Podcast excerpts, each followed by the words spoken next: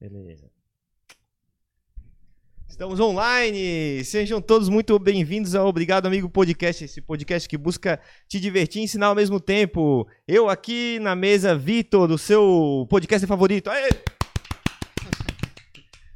o cara tem que ter um pouquinho de autoestima, senão tá ferrado. Né? Aqui na minha frente, Ângelo de Capua. É isso, Ângelo? Isso, Ângelo de Capua. Seja bem-vindo, muito obrigado, tá? Logo mais a gente já vai começar, continuar nossa conversa. Eu tenho que fazer uns avisos paroquiais que eu sou obrigado, né? Ao meu lado, de co-host especial do dia, Renan Paz. E aí? Renan Paz é o meu amigo e, como todo amigo, é bem-vindo aqui à minha mesa, viu, Renan? Isso aí, valeu, obrigado. Obrigado também. Obrigado também por indicar, né? Você que indicou o é Ângelo aqui para vir aqui pra gente. Mas antes eu quero falar aqui do nosso patrocinador. Você já conhece? Conhece a Mochinho, Ângelo? Conhece? Ainda não. Não conhece a Mochinho? Então eu vou te apresentar aqui, tá? A Mochinho é uma, é uma empresa, cara, daqui, regional, aqui do da Grande Florianópolis, que faz camisas, shorts, saias e tudo mais. O Ângelo, que é esse cara aqui, ó, que é o dono, é o Ângelo Anderson, tô, já tô tocando aqui. O Anderson, que é o que faz aqui, o que é o dono, ele queria até o próprio modelo, pô, não tô conseguindo abrir aqui, quero mostrar, porque, pô, essa jaqueta aqui, ó, uma jaqueta super da hora, que ele mesmo fabrica, ele mesmo desenha, entendeu? Poxa. Tem tecido corta-vento e por dentro, cara, ele tem aquele tecidinho pelo, de pelinho, sabe? Hum. Pra dar aquele conforto bom pra esse inverno que tá chegando aí, ó. Não deixa de comprar um negócio autêntico aqui da Grande Florianópolis, da Mochinha, ó. 199 reais, tá? É uma jaqueta que, pô, um custo-benefício altíssimo. Então vou fazer uma simulação de compra aqui, ó. Vou comprar ela aqui pra vocês verem, ó.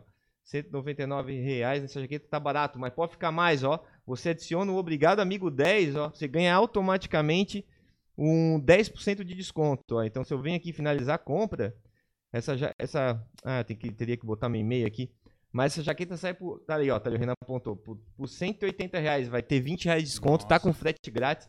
Então, pô, vai lá, dá uma olhada no site, talvez essa jaqueta não seja que esteja procurando, mas vai lá, tenho certeza que você vai achar, é um bom presente, tá? Os shorts dele de banho são excelentes e além de ser bom para banho, é bom para ficar em casa fazendo nada também. Então, fica a dica aí, tá? É... E é isso. Ângelo, bem-vindo mais uma vez, cara, ao nosso podcast aqui, nosso humilde podcast. Sim, muito obrigado por vocês me convidarem, né?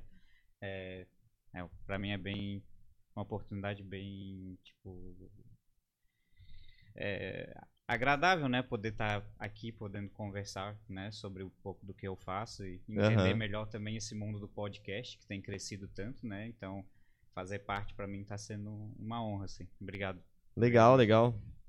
Ângelo, é, a gente aqui sempre começa perguntando assim, né? Queria, queria que tu contasse a tua história pessoal e, e lógico, dentro do, do, dos limites que tu pode nos compartilhar, uhum. mas, mas principalmente a parte que foi te levando a, a virar ilustrador, né? Porque como que começa, assim, a ser ilustrador? É, é, é, quando já desde criança que tu já começava a fazer esse tipo de rabiscar tudo quanto é coisa? Como é, como é que foi a tua experiência, assim? Conta pra gente, tá? Bom, é, meu caso é, é bem particular para mim, né? Tenho certeza que outros ilustradores às vezes vão ter um background diferente, mas eu acredito que muitos podem ter algo bem semelhante. No caso, é, vem muito assim da, da, tua influência familiar, né?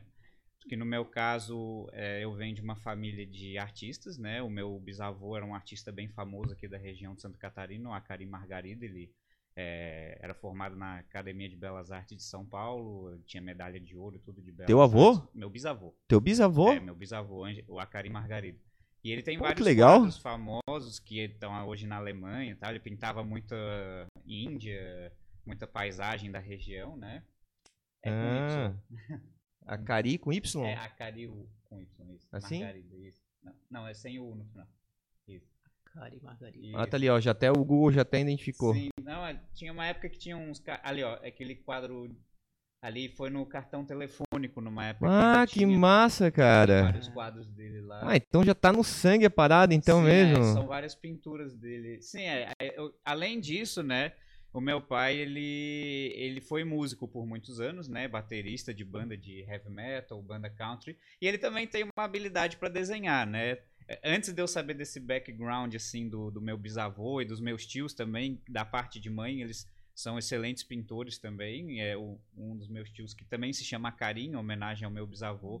Ele, é, além de ser um excelente pintor, ele hoje em dia tem o próprio estúdio dele que produz é, é, peças de, de, de, indumentária de filme ou objetos, né? Espada de Star Wars, capacete do Darth Vader, ele faz serviço para É mesmo? É. Pô, que legal. Então, é uma coisa assim bem familiar, né? E mas o meu pai foi minha primeira influência assim em termos de desenho, porque ele era quem o meu primeiro contato e ele tem um, um talento. Assim, Ô, Ângelo, só um né? pouquinho, né? ó. O Dário Art tá falando aqui que o teu, o teu microfone tá baixo, cara. É, Eu falo mais Isso, perto? dá uma. Isso aí não, fica tranquilo, cara. Isso aí é.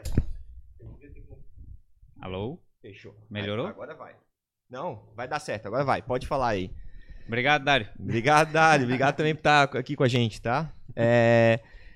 Não, desculpa, agora pode continuar. Além ter o teu, teu, tio, tem o teu tio. Tem que... Então, aí, o meu pai foi minha primeira influência, assim, artística, porque uhum. ele desenhava, assim, tipo, cachorro, coisa para mim quando eu era bem, bem pequeno, pra né? tu pintar, essas coisas assim? Não, pra mostrar, né? Ó, pra tu fazer um cachorrinho, tu pode fazer a boca assim, pode colocar os dentes assim, né? Tentando ah, mostrar um, um, caminho, né? Uhum. E aí eu fui indo, depois, é, porque na real, gente, eu sou natural do Mato Grosso, né? E aí eu morei acho que até os três anos lá e depois até os oito em Brasília. Depois a gente veio para cá. E quando eu vim para cá, que eu comecei a ter esse contato mais com os meus tios, né? Meu tio na época ele tinha uma serigrafia e aí ele pintava muita coisa assim na, nas telas e tal. E aí ele me deixava com as tintas lá livres, sim, para mim era uma, uma, exploração bem legal. Uhum. Mas aí foi quando eu mudei para cá que eu comecei a assistir mais a televisão e tal. Aí eu conheci, né, na época, a série animada da Warner do Batman e do Superman, creio que influenciou muitas pessoas do estilo do sim. traço do Bruce Timm, né, que até hoje é bem popular assim para o pessoal dessa época. Aquilo ali foi tipo o que me fisgou, né? A paixão pelos super-heróis e tal, e dali para frente foi foi só desenhando isso assim, né? Deixa eu fazer uma pergunta então. Tu, qual foi o ano que tu nasceu, Ângelo? Eu nasci em 89, dezembro 89, de 89. Tá, então. 32. Então o menino Ângelo ali, mais ou menos em. 19. Tu falou? Quick Math. 89, tu falou? Eu nasci em 89, é. Então o menino Ângelo, mais ou menos 95 ali, já sabia que queria desenhar. Ou já tinha uma ideia, pelo menos? Eu creio que foi mais 97 que eu. Eu já é. sabia que eu desenhava legal, mas eu só fui decidir mesmo pela carreira em 2001, com 11 anos, né? Porque quando eu ia lá na casa do teu pai, né? Na uhum. casa de vocês, na verdade. Sim, sim. Eu, eu lembro que ele me mostrava e falava, ó, oh, o Ângelo aqui, ó, desenha bem pra caramba já e tal. Ele mostrava um quadro que tinha na parede que ele botou. Não lembro, não lembro muito bem, mas eu acho que tinha um cara de chapéu. Um cara de crocodilo, num barco. eu não sei se tinha um jacaré. Tinha um jacaré que tomou um tiro, é. ele... Naquela época eu não tinha um amor tão gigantesco pelos animais. Hoje em dia eu nunca pintaria qualquer tipo de violência contra os animais. Tá totalmente Mas fora. É, é engraçado que, que, tem coisas que ficam na nossa cabeça, sabe? Sim, sim. E não sei se pra ele, pra ele principalmente, né? Tipo assim, deve ter sido uma das tuas primeiras obras. Foi, criança. meu primeiro quadro, sim. Eu tinha 11 anos, é, eu tava fazendo curso de pintura no, no colégio que eu estudava na época. E aí a professora deu que aquele legal. auxílio, né, assim, mas foi, foi bem bacana, assim, foi... Foi uma época que eu já tinha decidido, né, que eu ia ser desenhista, então... Ah. É, Com 11 anos? É, meu pai ele trouxe umas revistas de curso de desenho, né, que na época tava se popularizando. Hoje em dia o pessoal vê tudo pelo YouTube, que eu acho bem bom, eu acho fantástico assim a, a porta que o YouTube dá para ver realmente a pessoa fazendo, porque Sim. na revista tu tem as dicas, mas tu tem que deduzir muita coisa assim. Como é que o cara saiu disso para isso aqui? Porque o artista às vezes não sabe o que que tu vai ter dúvida, ele tenta passar o que ele imagina que e vai. Ele também tem uma quantidade limitada de páginas para usar, então sim. ele vai botar. Tem que escolher o melhor texto, mas então a gente deduz muita coisa, né? é. né? Hoje em dia o YouTube facilita bastante, mas ele tinha dado uma revista é como desenhar super-heróis, né? Uhum. E aí eu peguei aquilo, comecei a treinar e falei, cara, é isso, porque eu sei que eu vou ter que pagar a conta um dia. e acho que se eu puder ficar a maior parte do dia fazendo uma coisa que me traz satisfação, né? Então, melhor eu ralar bastante agora.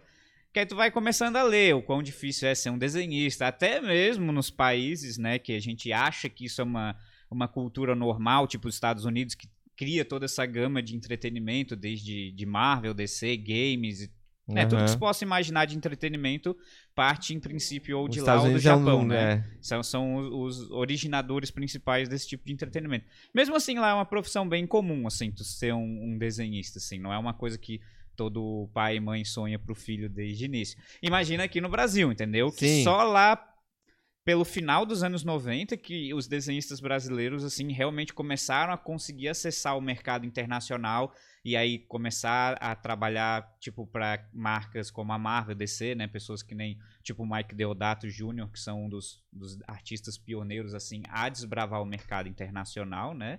É, eles começaram lá no finalzinho dos anos 90, assim, tal. Então, eu ainda estava em desenvolvimento na época que o mercado estava começando a abrir a porta para o mundo todo, assim, o mercado americano, né? Aham. Mas aí com a subida da internet, meio que, sei lá, eu acho que cada geração tem tem seus, seus obstáculos, mas também tem suas vantagens, né? No, no meu caso, a minha pegou um, um momento bom, assim, de, de comunicação global, internet. Pois é, eu ia te perguntar isso. A internet deve ter ajudado a tu, a, a tu encontrar mais pessoas interessadas no teu trabalho. É legal que, assim, eu. Hoje em dia, mesmo com a internet sendo muito mais abrangente, até, porque eu tenho hoje 13 anos de carreira, né? Então, há 13 anos atrás, o cenário era bem diferente até do que é hoje em dia em tudo. Certo. questão de, tipo, eu nem tinha ouvido falar, tipo, em podcast há 13 anos atrás. Nem sei se existia ou se existia, se era uma coisa popular, né? Por exemplo. E hoje em dia já é uma coisa que todo lugar tem, né? Ou até canal no YouTube. Nossa, os primórdios do YouTube era vídeo de menino encontrando o card do Blastoise no... Aham, é verdade, é verdade. Mas não era uma coisa que as pessoas tinham um canal e produziam conteúdo. Então, é, há 13 anos atrás, isso não, não era uma coisa popular e mudou muito rápido. Mas a internet, mesmo hoje tendo né, essa abrangência, eu acredito que o artista ele, ele tem que fazer um trabalho duplo, né? Tanto a parte tradicional, né? De, de ir até os lo- locais, conversar com as pessoas certas, que tem a ver com, com quem toma a decisão sobre fechar um trabalho, contratar um artista. E depois disso, usar a internet da melhor maneira possível para manter o contato, fazer o, o fluxo do trabalho fluir, né? Que, que é como eu faço hoje em dia, né? Boa parte das coisas eu consigo fazer em casa, mas eu tive que viajar, né, para os grandes eventos, né? Eu vi que tu participou de feiras também, né? Com Várias exposição. eu sempre falo, assim, eu acho que até para qualquer profissão que eu vejo, que não só a minha, mas evento abre muita porta, né? Então, Aham. eu sempre vou recomendar assim, a internet é legal, é, mas faça o trabalho de ir até os locais. Ah, tem que Sim. viajar para outro estado. Vai, eu tive que ir. Tem que viajar para outro país. Vai, dá um jeito, mas não, não, sabe quando tu tá lá ao vivo conversando com as pessoas é, é marca, né? Os o- contatos, tudo, Sim, né? não, não, a, pessoa, a pessoa lembra de ti. A internet é uma terra de ninguém, na minha opinião, assim, né? Tu não sabe se a pessoa recebeu o e-mail, se ele ignorou teu e-mail, se ele vai responder mais tarde. Então, Aham. mas o contato ao vivo é, é, é um contrato verbal, né? Assim, de certa forma, que, querendo ou não, é, é bem válido ainda hoje em O dia. contato humano. Exatamente, assim, pra, pra fazer as coisas andarem, né? Eu, eu digo. É uma, é uma coisa assim da nossa geração, né? Essa parada de estar no misto do analógico com digital, né? Eu Uhum. acredito que pra, pra gente essa parte de, de do contato humano é muito importante. A gente, a, gente- é, né? a nossa geração é, gosta desse tipo de, de contato porque transmite muita coisa no papo de frente a frente, né? E tal. Mas é só uma curiosidade, sabia que eu e o Renan fazíamos historinhas de, de gibi, cara? O Renan eu sei que sim. Porque eu lembro dele quando eu era bem mais jovem, ele desenhava cenas engraçadas, coisas assim. Então isso aí eu lembro. Agora eu tô, tô conhecendo hoje, mas que legal que vocês tinham essa, essa Não, a gente tinha, já assim. teve até um collab, né? Lembra, Renan, que a gente fez uma revistinha Ah, que era os, os super-heróis juntos, nossos super-heróis Ah, sim, juntos. cada um inventou o seu e Ah, vocês daí. criaram o próprio herói de fizemos- vocês, que massa. É, o meu era o Homem Lagartixa, que era o que sobrou na época dos animais que dava pra... Entendi, ninguém tinha feito ainda. É, o meu era pra ser o Ant-Man, né? Mas depois eu descobri que na Marvel já tinha o O Ant-Man. Ant-Man. Ah, tinha um Ant-Man. Só que era o meu Ant-Man. É, Sua versão, tá certo. Exato. Ai, ai.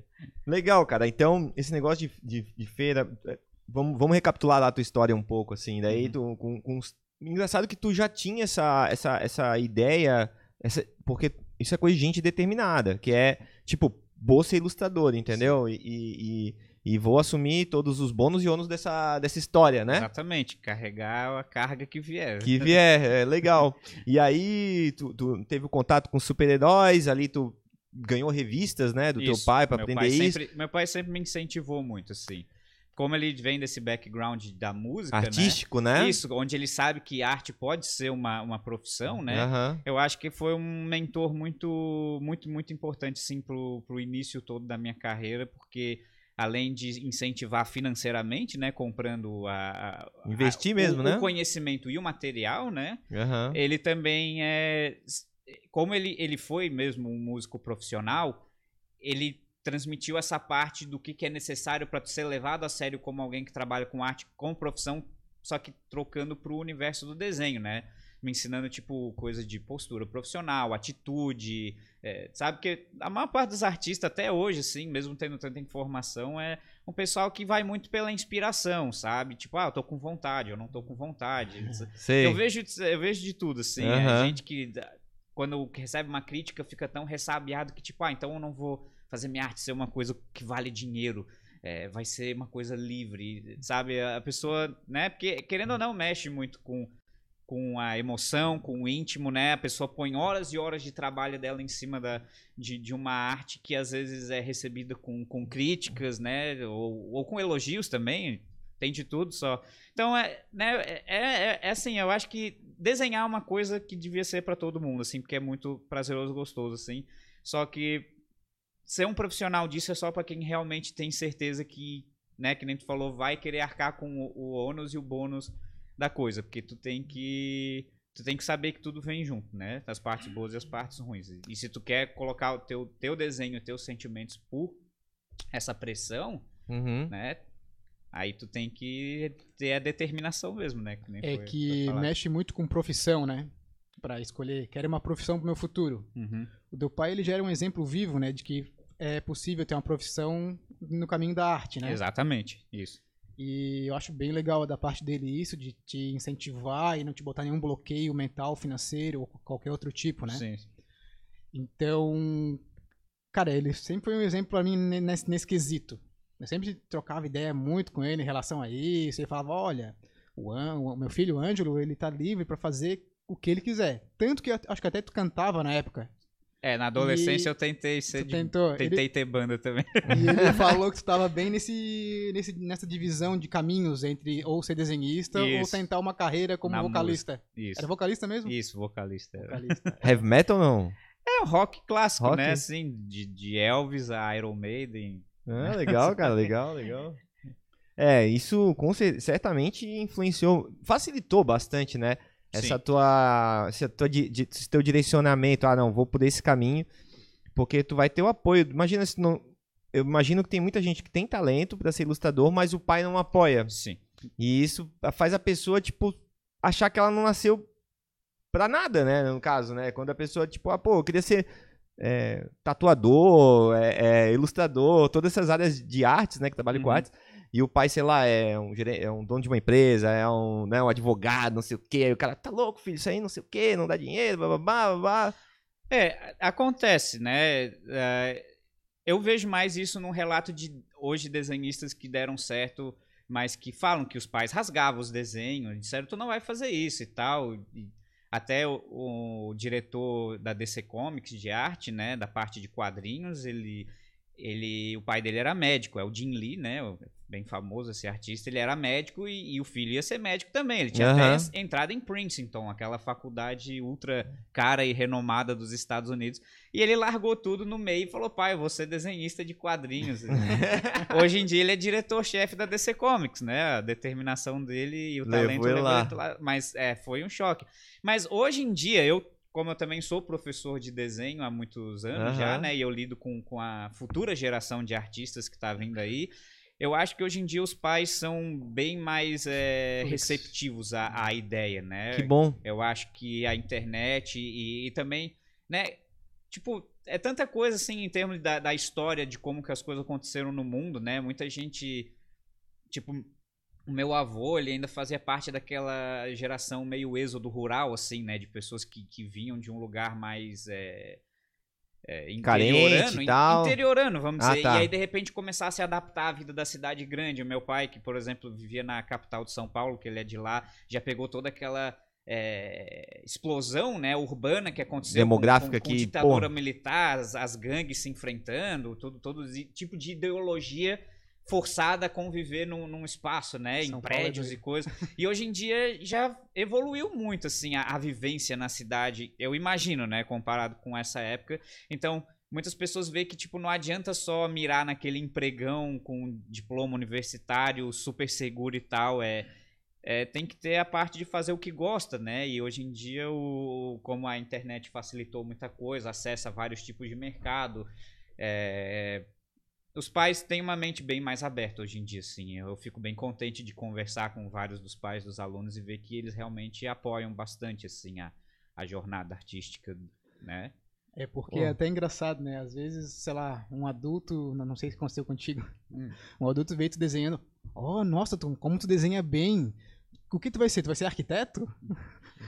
Comigo nunca aconteceu, mas eu já vi acontecendo Mas com outras é, pessoas. é a relação com o emprego que vai te gerar um financeiro, O sabe? que mais que as pessoas falam assim é, pô, tu ia ganhar muito dinheiro sendo tatuador. Ah, Que é? pra mim é legal, porque pelo menos várias pessoas hoje aceitam o tatuador como um profissional assim que realmente é rentável, né? Sim. Um- ou uma profissão até, vamos dizer, admirável por muitas pessoas, né? Sim. E, e- e realmente tatuagem é uma coisa que cresceu muito no Brasil. Eu já tive minha experiência tatuando.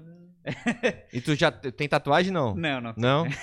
Mas eu já tive com o meu amigo Cristiano. Cristiano foi a tela, no caso. Cristiano tatu... Não, não, eu não tatuei ele, mas Ah, ele, é? ele que, né, tentou falar pra mim, ó, vamos tentar. E eu tatuei em pele artificial, né, pra treinar. Hum. Tatuei, tatuei em pele de porco, tatuei na cobaia também. Eita. Mas eu tava já, né, é, lutando há muito tempo pra entrar nesse mercado que eu realmente queria, que era de desenhar coisas mais focadas pro entretenimento, né? No caso, eu sempre tive uma paixão bem grande em desenhar super-heróis e tal, mas tudo que tem a ver com entretenimento, assim, é Magic the Gathering, Yu-Gi-Oh!, tudo, tudo, assim, qualquer coisa disso daí pra mim é. Eu amo Que fazer. legal. E aí a tatuagem meio que era, era outro foco, né? Assim, tu atende uma demanda mais ali. Às vezes a pessoa quer uma flor, quer uma letra, quer um nome que.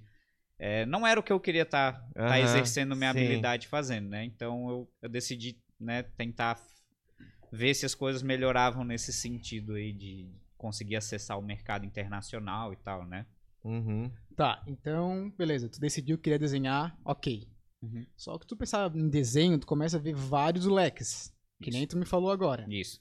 Ou talvez tu seja um ilustrador, ou alguém que trabalha com um desenho mais realista, ou talvez alguém que trabalha com design de. Não sei se se fala design, mas em relação a game, né? Personagem Design de, de game. games, é, design de produto, digital, né? moda, arte digital, arquiteto, desenhista técnico, desenhista de livro didático. Tem. Infinitas, assim. É, tipo, até assim, desenhar é mais a tua habilidade, não é Aham. bem a tua Exato. profissão. Tu precisa depois ter uma especialização pra ir pra um caminho, né? Então, mas o desenho é tipo a raiz de tudo. Depois os galhos da árvore vão sendo podados a partir de você e os cursos que Tá. você faz fora e Exato. tal. Daí então, daí tu descobriu que tinha habilidade e tu queria uma direção. Que, por onde tu começou, eh, que tipo de curso tu fez, quais cursos tu fez ou não, Uhum. e daí tu puder contar. É, então, a maior parte do conhecimento era autodidata, né? Por causa das ah, revistas, né? Eu tinha uma facilidade grande da questão do idioma, né? Porque como meus pais também foram professor de inglês por muito tempo, foi um idioma que eu sempre dominei, tipo, rápido e fácil, né? Então eu lia muita coisa que era em inglês, né? Na época de apostilos, um conhecimento é, muito, muito, muito abrangente, muito rico que, de- que os americanos ou outros países, né?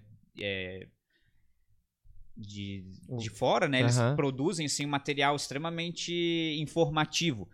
Não que o do Brasil eles não tentassem ser bom, mas era uma coisa muito nova e muito tipo, ah, todo mês tem um capítulo novo. Já dos americanos tinha apostila de 50 anos atrás, com material extremamente rico que tu, graças à internet, conseguia muitas vezes acessar, né, os PDFs e tal. Legal. Então, isso daí foi uma, uma vantagem, assim, em termos de avançar rápido para a época poder ter acesso a esse conhecimento, assim, mais avançado, né? Mas foi muito autodidata. Mas eu cheguei a fazer, quando eu tinha 17 anos, um curso nas escolas profissionais mesmo, aquelas da prefeitura, né? Eu Sei. fiz três anos de pintura com uma professora muito boa, a professora Erli, ela foi uma grande influência, assim, também para pra minha vida, né? Tipo, meu pai foi o primeiro, mas eu tive outras pessoas que, que ajudaram muito em vários aspectos, tanto técnico quanto de abrir portas, né? A professora Erli foi uma que eu não gostava de pintar e ela que me fez querer Uhum. pintar e eu vou sempre dar graças a Deus a isso porque isso aí é tipo o que abriu todas as portas assim, conseguir pintar na mão as coisas, Cara, principalmente numa época que o é, né? digital é, valorizado, mas fazer à mão é uma é um diferencial, entendeu? Que, que abre umas portas no mundo inteiro, assim, no mundo cara, inteiro. é, é, impressiona muito, assim. Eu lembro no começo, quando me mostrou, assim, eu ficava de cara, assim, que a diferença de um desenho feito com papel e lápis e borracha, quem sabe tem uma canetinha ali por cima, não se, compa- não se comparava a uma tinta e um... É, não, é, é uma outra riqueza, né? De, de informações e detalhes que a gente consegue colocar, não, e né? pra quem vê de fora, cara, olha, eu, eu, enxergo uma dificuldade tremenda. Essa é o, cara, o medo de errar, cara, é, é, é terrível. É, Tu na pintura, as- tu misturar é. as cores, tu borrar. Mas aqui eu, é- selecionei uma, eu selecionei uma foto aqui que eu acho que a pintura tá muito legal, cara. Esse- esses efeitos aqui da luz do- sobre a roupa do Ciclope ali ficou muito legal. Deixa eu botar aqui na, na tela pro pessoal ver também. É, tá lá no site, né, no devianarte.com barra Ângelo de Capua Arte. Vai lá, vocês vão ter acesso a- aos decks, aos, aos decks. É decks, né? São vários decks que eu faço. Que ele que monta, que a gente também vai entrar nessa, nesse negócio de decks, eu também quero entender o que, que é isso. Tranquilo. E aí aqui eu tô mostrando um do que eu achei muito bonito, que é esse do do, do Ciclope que, pô, olha o uso das cores e como as cores conversam, também como elas dão informação de onde tá vindo a luz e tudo mais, né? Porque isso tu também tem que estar sempre pensando, né? Sim, é parte é, dos fundamentos da arte, né? Aham. É, que eu passo muitos para os alunos, os 5 P's e os 5 C's. É, isso é, o P's Tem e os C's técnicas que ajudam a É por causa do inglês, né? Eles são é, conhecidos como the five C's, the five P's. São os Aham. 10, vamos dizer que os, existe os 10 mandamentos da Bíblia, tem os 10 mandamentos do desenho também. Legal. E a gente tenta sempre en- é, é, encaixar qualquer coisa com essas, esses critérios, né? Certo. Então, mas faz, faz parte mesmo, assim, pintar na mão, assim, foi muito bom. E eu fiz depois também, quando eu já já estava trabalhando profissionalmente com desenho, eu fiz um outro curso que me ajudou, assim, bastante em alguns aspectos técnicos, mas como eu já estava bem avançado, assim, em termos de técnica, tanto que eu já estava trabalhando com isso, ele me ajudou muito na parte profissional, que é uma coisa que eu acho fundamental assim para quem quer ter a carreira e que eu acho que ainda carece muito de informação assim.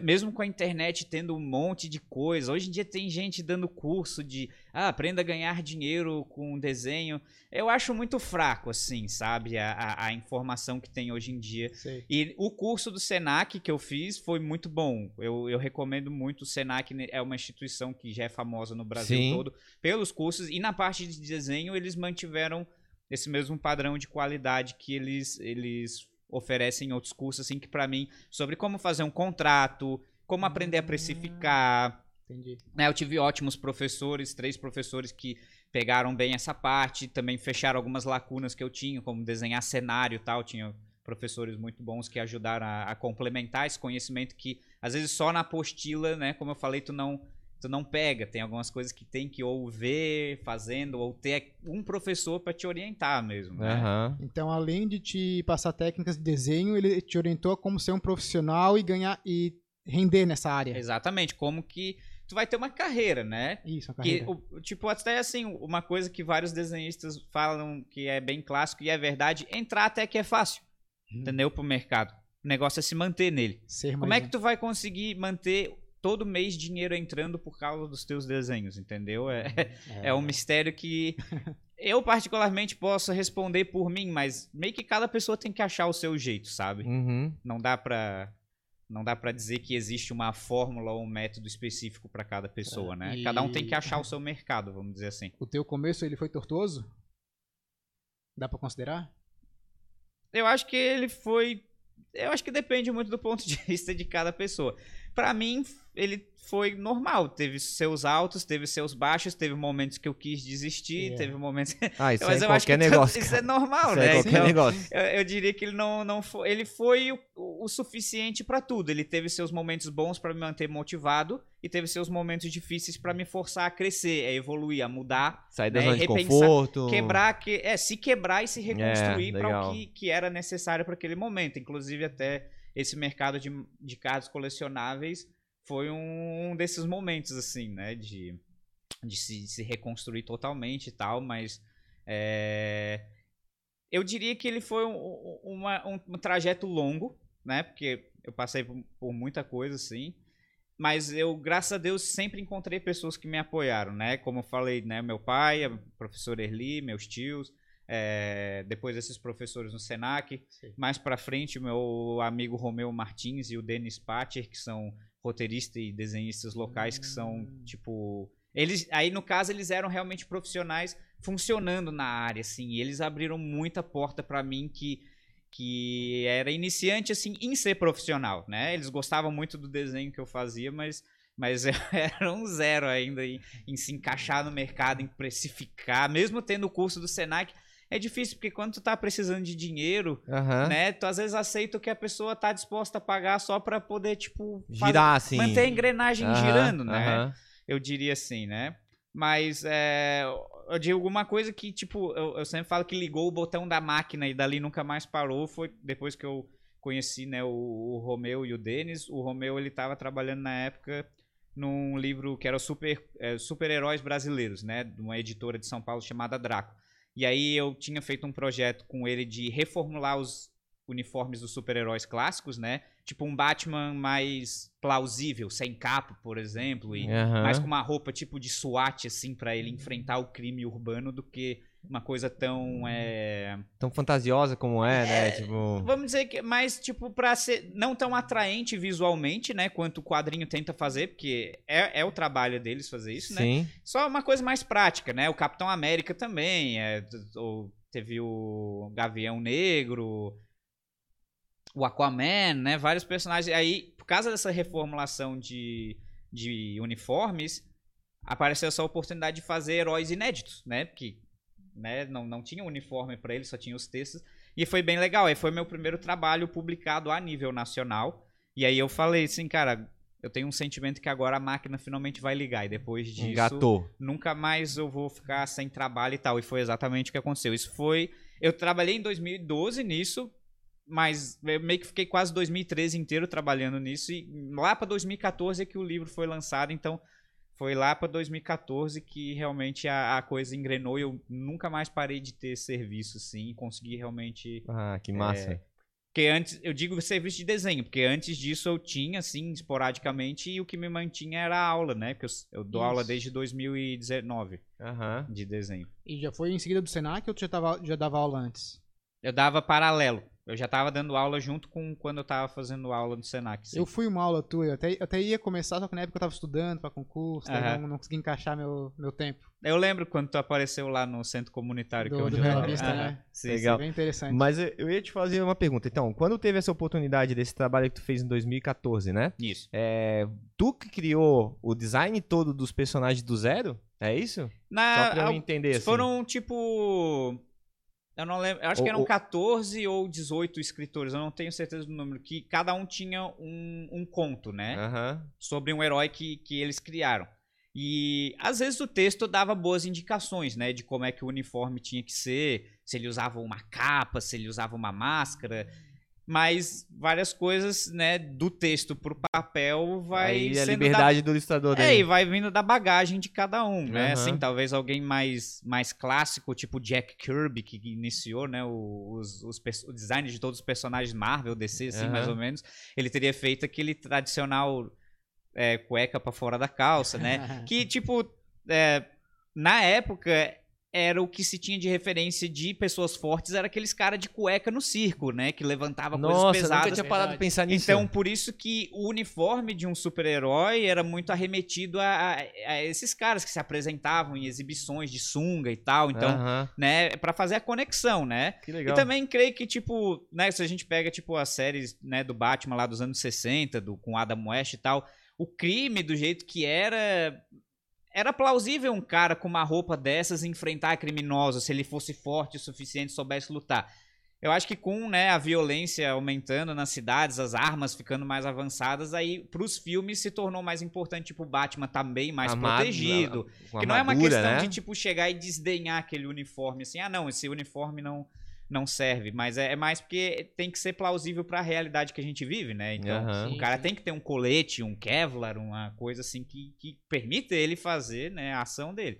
Então, eu, como já peguei mais essa época, meus uniformes eram mais baseados, assim, tipo, na propriedade da roupa, né? Funcional. Isso, Algo tipo, funcional. tinha um, um cara, é, um personagem que era o Corisco, que ele parece que ele era um, um escravo, né, na época do Brasil colonial, que ele ganhou poderes de um xamã pra correr, tipo, que nem o Flash, assim. Bah, que da hora. Só que aí um dia ele correu tão rápido pra salvar o filho dele que ele entrou num match point lá do Flash, tipo um ponto de ignição lá e foi pro futuro.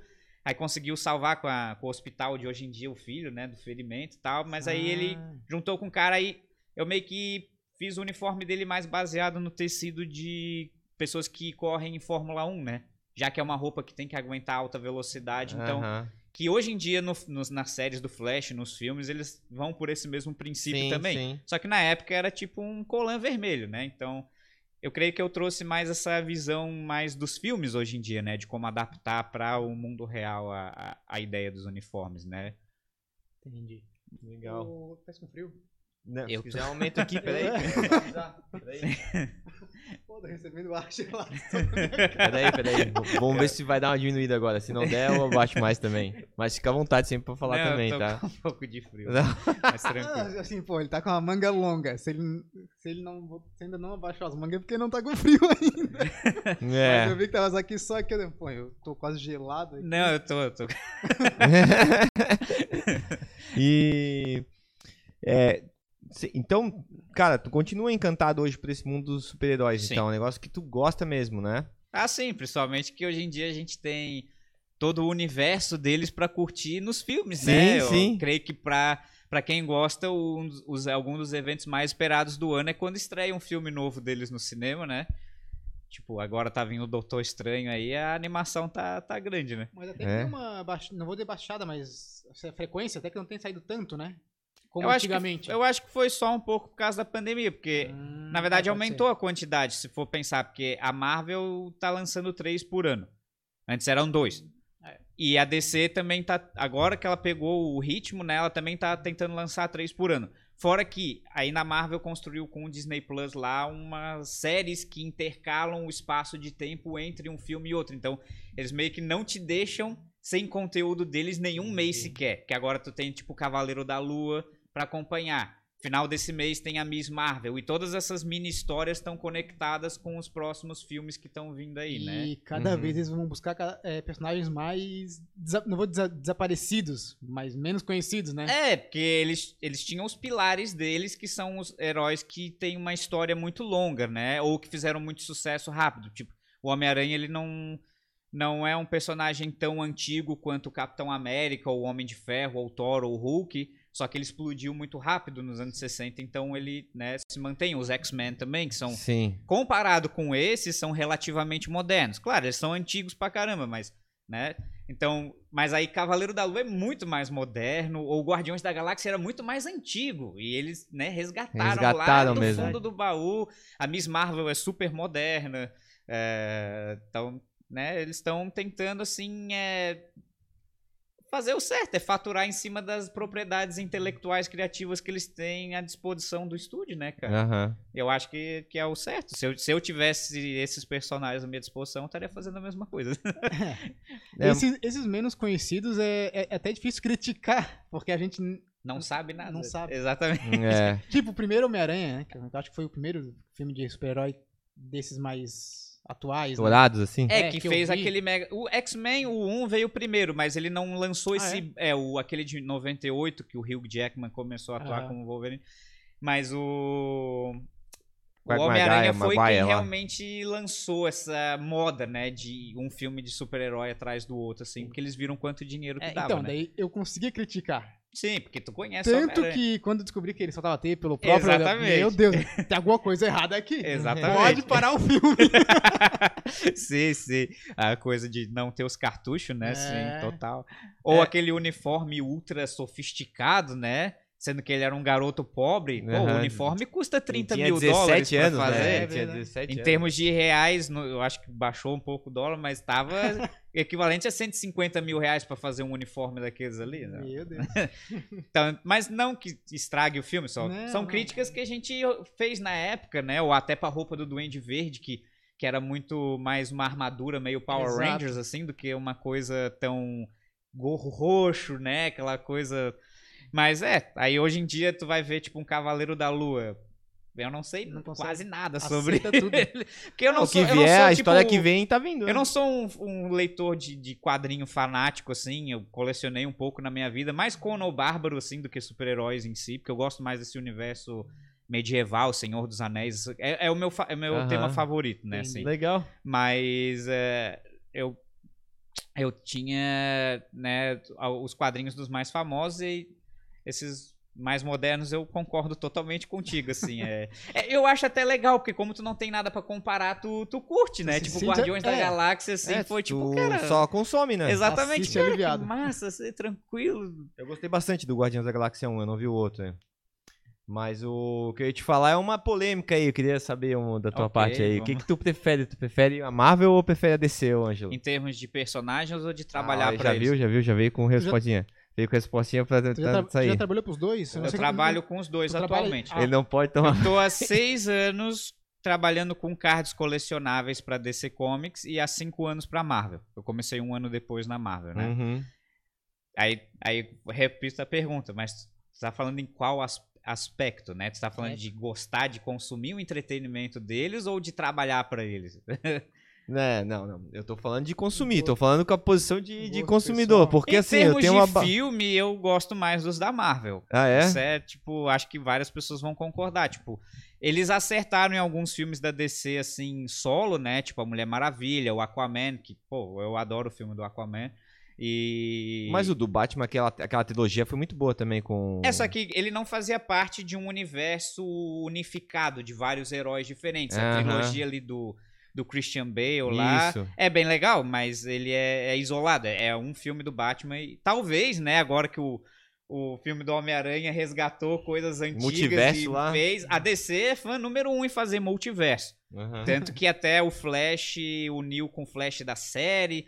Eu acho que como fã eu ia adorar ver o Christian Bale vindo como um Batman de outra terra, que nem fizeram com o Homem-Aranha e, e etc. Ou até esse, uma das séries que eu gostava muito, que eu, eu tive o privilégio de poder trabalhar com cards deles, foi do, do Arrow, né? Do Arqueiro Verde. Aham. Eu ia adorar ver ele, mesmo não sendo o oficial que a DC escolheu para os filmes, mas ele participando como Aham. um arqueiro de outra terra, porque eu gostei muito, assim, do, do trabalho que ele fez como personagem, né? Então, é, Legal. eu como fã gosto, sim. Mas de filme eu posso dizer que a Marvel é, é a minha favorita. Em termos de quadrinho, eu gosto mais da DC Comics, assim. Tá. Porque o, o, que eu mais, o filme que eu mais gostei de herói recente, cara, é aquele Homem-Aranha Ma- é, Morales, como é que é o. A- a- o multiverso lá É, do no- do Miles, Morales. isso, Esse aham. aí, cara. Pô, esse filme foi muito bom, velho. Eles fizeram uns trabalhos. E a animação excelente também. Sim. Achei, assim, um- negócio muito bem feito, cara. Trabalho muito de, bem feito. ultra profissional. Aham. Pô, os caras fizeram um negócio bem feito ali. Porque eu tava um pouco. Eu, eu. Com a Marvel, me deu uma cansada essa questão de sempre buscar uma coisa épica. Daí depois vem uma coisa épica, depois vem outra coisa épica. É, eles tentam sempre fazer o próximo Porra, aí vai ser mais melhor do épico que... o outro. Aí É. começa, sei lá, a ficar muito tipo.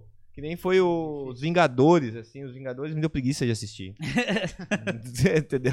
Mas eu entendo que tem quem goste e tal, tudo mais. Agora, Miles Morales, eu, tipo, do início ao fim eu vi sem, tipo, nem piscar direito, sabe? Curti demais. É que eu acho que é legal, às vezes, eles dar um passo pra trás, né? Que nem, por exemplo, talvez um monte de gente não gosta do filme dos Eternos, mas eu gostei pra caramba. Porque ele foi um filme, que nem tu falou, ele quebrou essa. essa esse ciclo, assim, que a Marvel tava fazendo de só tentar incluir mais e mais heróis no filme pra fazer mais épico e piada e tal. Ele é um filme mais sério, ele, ele olha o ponto de vista de coisas é, muito mais. é, não tão super-heróico e um pouco mais humano, Humano, vamos dizer né? assim. De- a, a participação deles. É, tipo, a participação deles na, na história da humanidade, os momentos trágicos que a história representou e como que alguns deles, né, chutaram o balde e dizer, não, tá, Agora a gente vai tomar as rédeas com as nossas próprias mãos. Então, é, foi uma coisa legal, assim, que eu, eu- É legal eles quebrar mesmo isso. Eu acho que a Marvel tá bem inteligente nesse aspecto. É? Porque eles estão dando chance pra esses diretores mais alternativos, que nem foi essa, essa mulher que dirigiu o filme dos Eternos, né?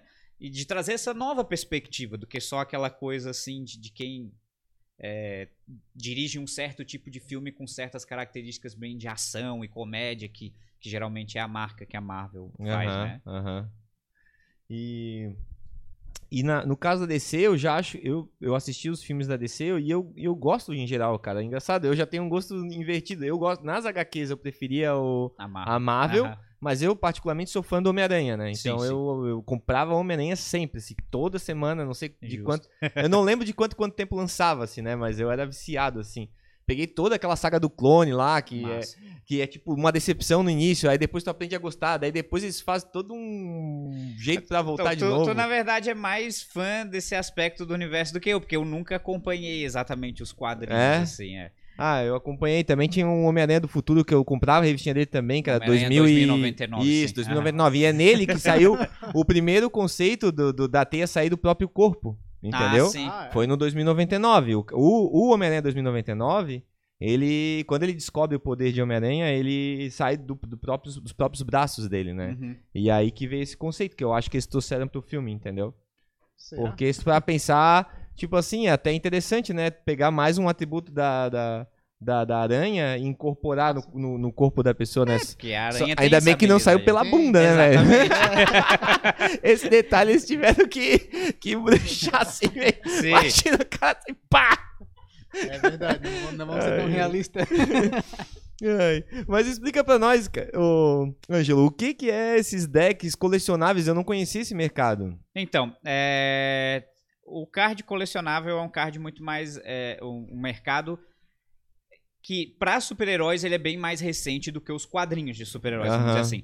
Mas o card colecionável é uma coisa muito antiga já. Ele começou com o que a gente chama sports cards, cards de esportes, né? Que Sei. no caso, os jogadores de beisebol, Ah, de basquete, eu já hóquei. vi isso, já e vi aí, isso. às vezes, tinha um que era autografado. É. Vocês já devem ter visto até filme, assim, que às vezes o cara tem um, um card de um jogador que já morreu há. Sei quantos 30 mil anos e dólares vale vale. 80 mil dólares. É exatamente isso o universo de cards que eu trabalho. Só que eles tentam atrair o público que é fã desse entretenimento, né? Então, por exemplo, ah, os cards da DC, no início eles eram mais tipo pra tu colecionar assim, e aí ele vem com o que a gente chama de sketch card. Eu vou até mostrar aqui.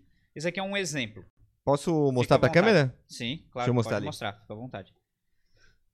Esse card que ele tá mostrando foi um que eu fiz pra coleção do Space Jam, o novo legado, o filme que saiu novo, né, dos Looney Tunes com o LeBron James participando, que segue aquela tradição de- dos anos 90 que o Michael Jordan tinha participado daquele filme de basquete, né? Sim. Sim, Então, é no irado. caso- o Space é, então, Jam eu aí- adorava. Isso, então, aí no caso ele tá em branco porque é assim que ele vem. Isso aqui é Ah, um, isso aí isso aqui é um sketch isso. card, né? O que, que um sketch card é? A empresa ela vai produzir os famosos cards impressos, tipo Uhum. o card do Pokémon ou do Yu-Gi-Oh, né? Assim que vai vir com o desenho do personagem impresso ali. Só que para estimular a venda do colecionismo e transformar o colecionismo numa coisa mais é, atraente ainda e mais valorizada, eles decidiram fazer isso que chama de sketch card. O que, que o sketch card é, basicamente? Ele é o mesmo card que vai vir impresso no pacote, né, sortido lá, a Aham. pessoa não sabe o que, que ela vai ganhar, só que ele ele vai vir com um desenho de verdade. Original, assim. Ele não é impresso. Eu desenho dentro desse espaço, ele é do mesmo tamanho dos outros cards, então ele vai ser inserido no pacote e a pessoa vai tipo, pô, será que eu ganhei alguma coisa rara dessa vez? Tipo, quem já colecionou Magic sabe que tinha as cartas brilhantes, Sim, ou sim. tinha aquela que os- quando o símbolo era amarelinho, né? Era carta rara, quando era azul era incomum, aí quando era preto era carta básica, aí tu Sim. usava pra trocar com os outros, ah, eu te dou cinco dessa, tu me dá uma rara. É quase isso, só que pra deixar, só fazendo um parênteses, o Magic tem esse mesmo tipo de produto também hoje em dia, que é o Sketch Card. Ah, tem? Doar, é, porque hoje em dia virou uma moda absurda, Que assim. loucura. Há uns Que 10 massa. anos, mais ou menos. É, que aí tu ganha os teus cards da Magic normal, mas um deles vai ser um desenho de verdade. Bah. Feito no tamanho do Magic, feito por um dos artistas que trabalham regularmente fazendo aquelas Tá, artes incríveis, é, né? Só deixa eu... Que quando, legal. quando fala de desenho de verdade, seria... É, é algo que é replicável, né? Hoje não, não é um dia- desenho, desenho que Não, é o, é o desenho original É- é- feito tá. aqui, nesse espaço.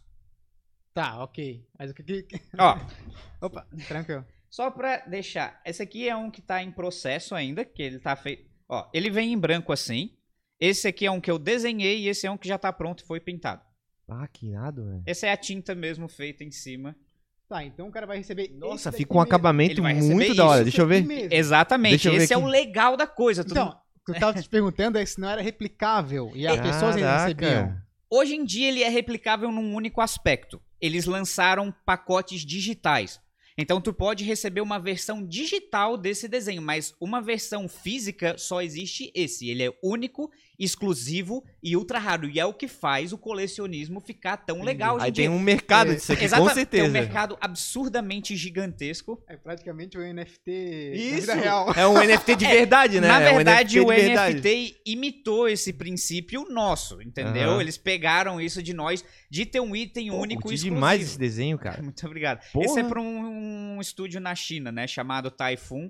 Até o Dário que tava ajudando a gente aí falando do microfone, ele é o nosso representante é, do estúdio da China aqui no Brasil, né? Ele faz uma coordenação muito top aí, encontrando os artistas bons para trabalhar. Exata, mas os artistas bons que eu digo assim são Hoje em dia nós temos um monte que trabalham com modelagem, com digital e tal. Quando eu quero dizer os bons artistas que ainda fazem as coisas do modo arte tradicional. Tinta, pincel, lápis Que de é cor. o, isso aqui. Que é... Porque eu tô impressionado com esse desenho, cara. Muito Ele- obrigado. ele parece que foi impresso, na real. Sim, mas é, é porque Caraca, é eu muito tento fazer o, o melhor possível pra atrair o colecionador. Não, né? mas o cara vai gostar quando o cara pegar um É, e aí o que, que o colecionador. Que geralmente quem é colecionador, Caraca. ele coleciona por dois motivos. O primeiro é por paixão, obviamente, né?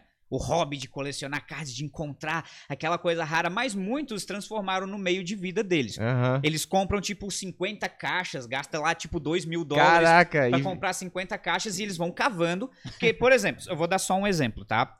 Que é uma coisa bem real que aconteceu bem recentemente. Eu trabalhei num set que eu não trouxe aqui, porque eu não tô mais com esses cards aqui, tá tudo já com- com- lá no mercado americano ou pelo mundo aí. Mas eu trabalhei num set da DC que é o Crises nas Infinitas Terras que é Uhum. baseado no crossover de séries que a CW conseguiu criar, que é o Flash, a Supergirl, o Arrow, as Lendas do Amanhã.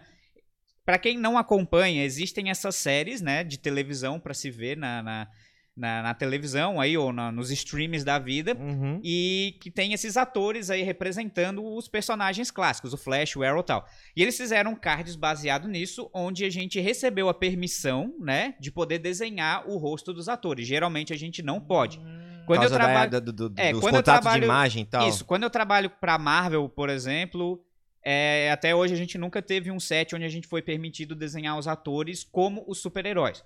A gente sempre tem que fazer o trabalho baseado em quadrinhos, que nem o Ciclope que vocês estão vendo aí. Aham. Não é o ator que faz ele geralmente nos filmes do X-Men e nem o uniforme dos filmes. Dos é a filmes. versão bem quadrinho e eu tento fazer o mais próximo de um quadrinho possível, né? Uhum. Na DC a gente já conseguiu ter um contrato. O Thor é a mesma coisa. Esse Thor aí é quadrinhos, Thanos versus Capitão Marvel. Mas eu acho que eu vi uns teus mais realistas, assim, de atores mesmo. Eu não sei, assim. Pode. Eu acho que tu tem que só ir ali, clicar em mais ali. Que aí Deixa eu ver aqui. mais. A See All. Se all ali, aqui, isso. tá. E aí. Esse do Thanos aqui também tá irado, cara. É muito É, massa mas aqui, a velho. roupa dele é a versão, É a versão quadrinhos, quadrinho, não é, é aquela sei. armadura dourada que ele usa Eu no, sei, é. no filme, né? Mas Ah. ficou irado também. É, Esse, vai- esse vai card aqui é next. muito da hora, velho. Esse aqui, Obrigado. caraca, Ah, o velho. motoqueiro é um dos meus personagens favoritos. Eu ia curtir demais se eu tirasse um. Ó, vou começar a Ah, comprar essas ali, ó. aqui. Tipo, nesse daí do, do Batman, ou do Lanterna Verde, ou do Deathstroke, a gente até recebeu a permissão de fazer o rosto dos atores, mas não, o contrato não estava claro na época, então eu preferi. Fosse mais conservador nisso daí. Eu preferi manter o padrão de estética de, de, de rosto e tal, e de corpo, de quadrinhos, só que eu coloquei o uniforme dos Do filmes. filme. Porque Boa. a gente tinha permissão de poder usar o uniforme dos filmes, né? Então esse é o mesmo que o Ryan Reynolds usou, esse é o mesmo que o Deathstroke usa. Ele só apareceu bem pouco nos filmes da Liga da Justiça até agora, mas é, o, é o mesmo uniforme, né? Tá, Então, pros filmes são criados uniformes novos? São. Obrigatoriamente ou tem, tem uma relação? Eu acho de- que é uma questão, primeiro, de encher os olhos do público na Ah. telona do cinema, né? Fazer uma coisa cheia de ah, incrementos e tal. E, e eu acho que é por uma questão de, de contratos também, porque cada filme tem um uniforme novo. Nem que seja uma leve modificação, mas eles mudam. Que eu acho que é pra dar uma, uma renovada, né? Não parecer que eles estão sempre puxando do, do, do guarda-roupa aquele mesmo uniforme. Aham. Eu não entendo direito o aspecto de porquê, mas eu sei que todo filme os personagens ganham alguma modificação no uniforme deles, assim. Legal. Entendi. Mesmo que minúscula, mas ganham.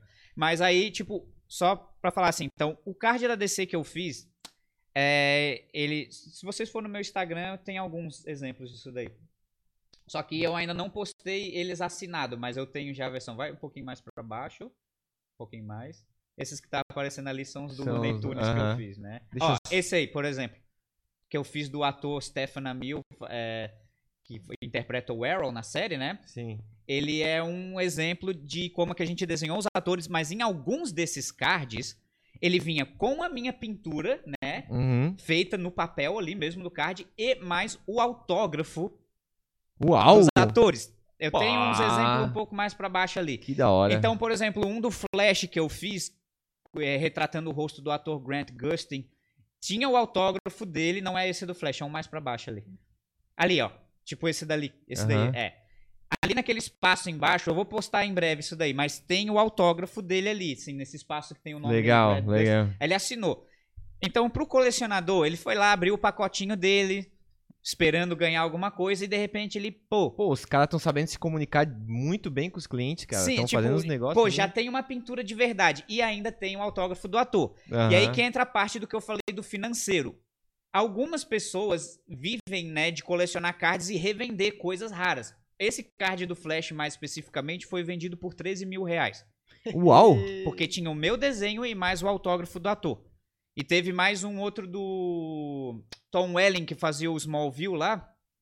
Foi vendido por 8 mil reais, por exemplo. E funciona mais ou menos assim. Um Homem-Aranha de roupa preta que tem ali no meu perfil também, acho que tá mais pra baixo, foi vendido por 70 dólares esses dias. Então o mercado do colecionismo é isso, entendeu? Aham. Tem card hoje Cara, em dia, por exemplo, do Esse Star card Wars. aqui eu achei demais, velho. Esse, no Ficou caso, eu fiz bom, um colecionador privado, né? Ah, é? Ele é lá da China e ele encomendou, que aí a pessoa. É isso que é legal, que o mercado te dá visibilidade, né? Ah, então eu posso encomendar pra ti um card? Pode. Ah, até que legal. tu pode encomendar tanto um que nem esse, que é. Que se chama PSC, Personal Sketch Card. É a minha Uhum. própria marca de cards. Aham. Ele tem essa borda dourada, vem com a, a minha logo Que nele. massa. Ou tu pode, porque a empresa, pra, tipo, remunerar extra o artista, eles dão esses cards aqui pra nós que tem esse AP Aham. impresso nele, que significa Artist Proof, a prova do artista, né? E aí, esses aqui a gente pode comercializar como a gente quiser. Ah. Então, o colecionador, tipo, achou uns cards meu, gostou um monte do meu desenho, mas ele queria, sei lá, o Cavaleiro da Lua. É um Aham. que ele não conseguiu com a minha arte. Aí ele Sim. vai lá, cara, quanto é que custa pra tu fazer um num card que é bem oficial, né? Eles vêm com até essa impressão aqui de selo de oficialidade atrás. Uhum. Quanto é que custa pra tu fazer? Aí tu dá o teu preço, né?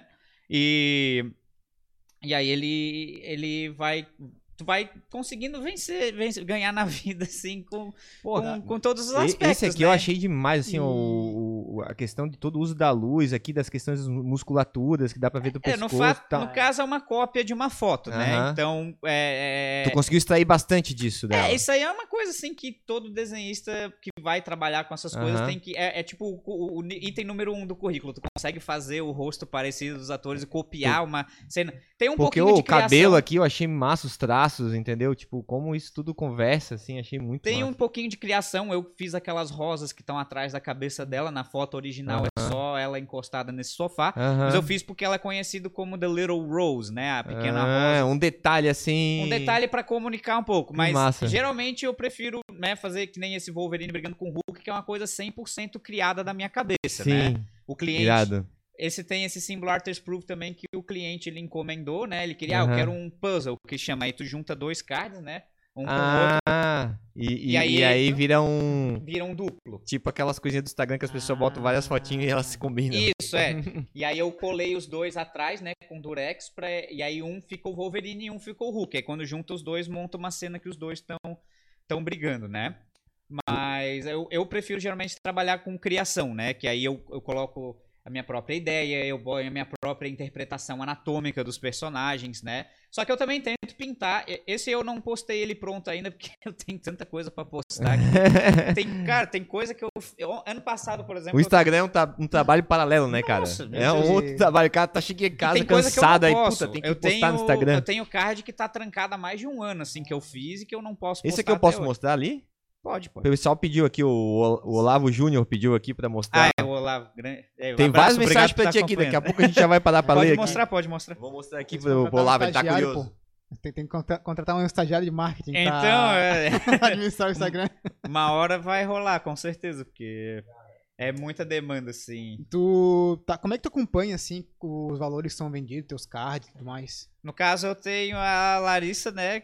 A minha namorada, minha companheira, ela tem uns alarmes, né, no, no Google que avisa quando meu nome é citado em algum lugar. Pá, que massa. E aí, geralmente, é coisa sendo vendida minha no eBay e tal, e aí a gente fica por dentro, né? Massa. Opa, esse saiu por tanto, aquele Isso, saiu exatamente, por tanto. é. Tu. Tá, desculpa, pode falar. Não, pode. Tu. Valor máximo, assim. Foi esse do Flash 13 mil reais. Foi o mais caro que eu já vi sendo vendido.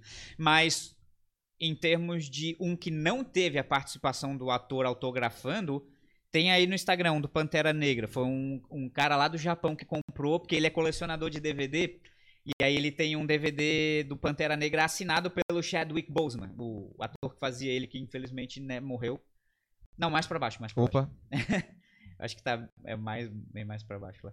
É, é um do Pantera Negra, ele foi vendido no eBay, acho que foi um leilão, né? Foi 250 dólares o card. Foi o máximo de valor que eu já vi num card que não tem um bônus tipo autógrafo de Sei. ator. é esse aqui? E- não, é o mais outro, mais pra baixo. Bem mais pra baixo. mais, mais, mais, mais. Cara, é bastante coisa, Mais, hein? mais, mais. Mais, Vai pra baixo. mais pra baixo. Desenterrando o Instagram. mais. Então, os cards são a tua principal. Foco, Fonte. fonte. Meu principal trabalho, minha principal fonte de Renda. renda hoje em dia, graças a Deus, porque hoje em dia eu trabalho para quatro estúdios diferentes, né? Em quatro países diferentes. Esse aqui não é, né? É esse mesmo. Aí, acertei! Sim, acertou.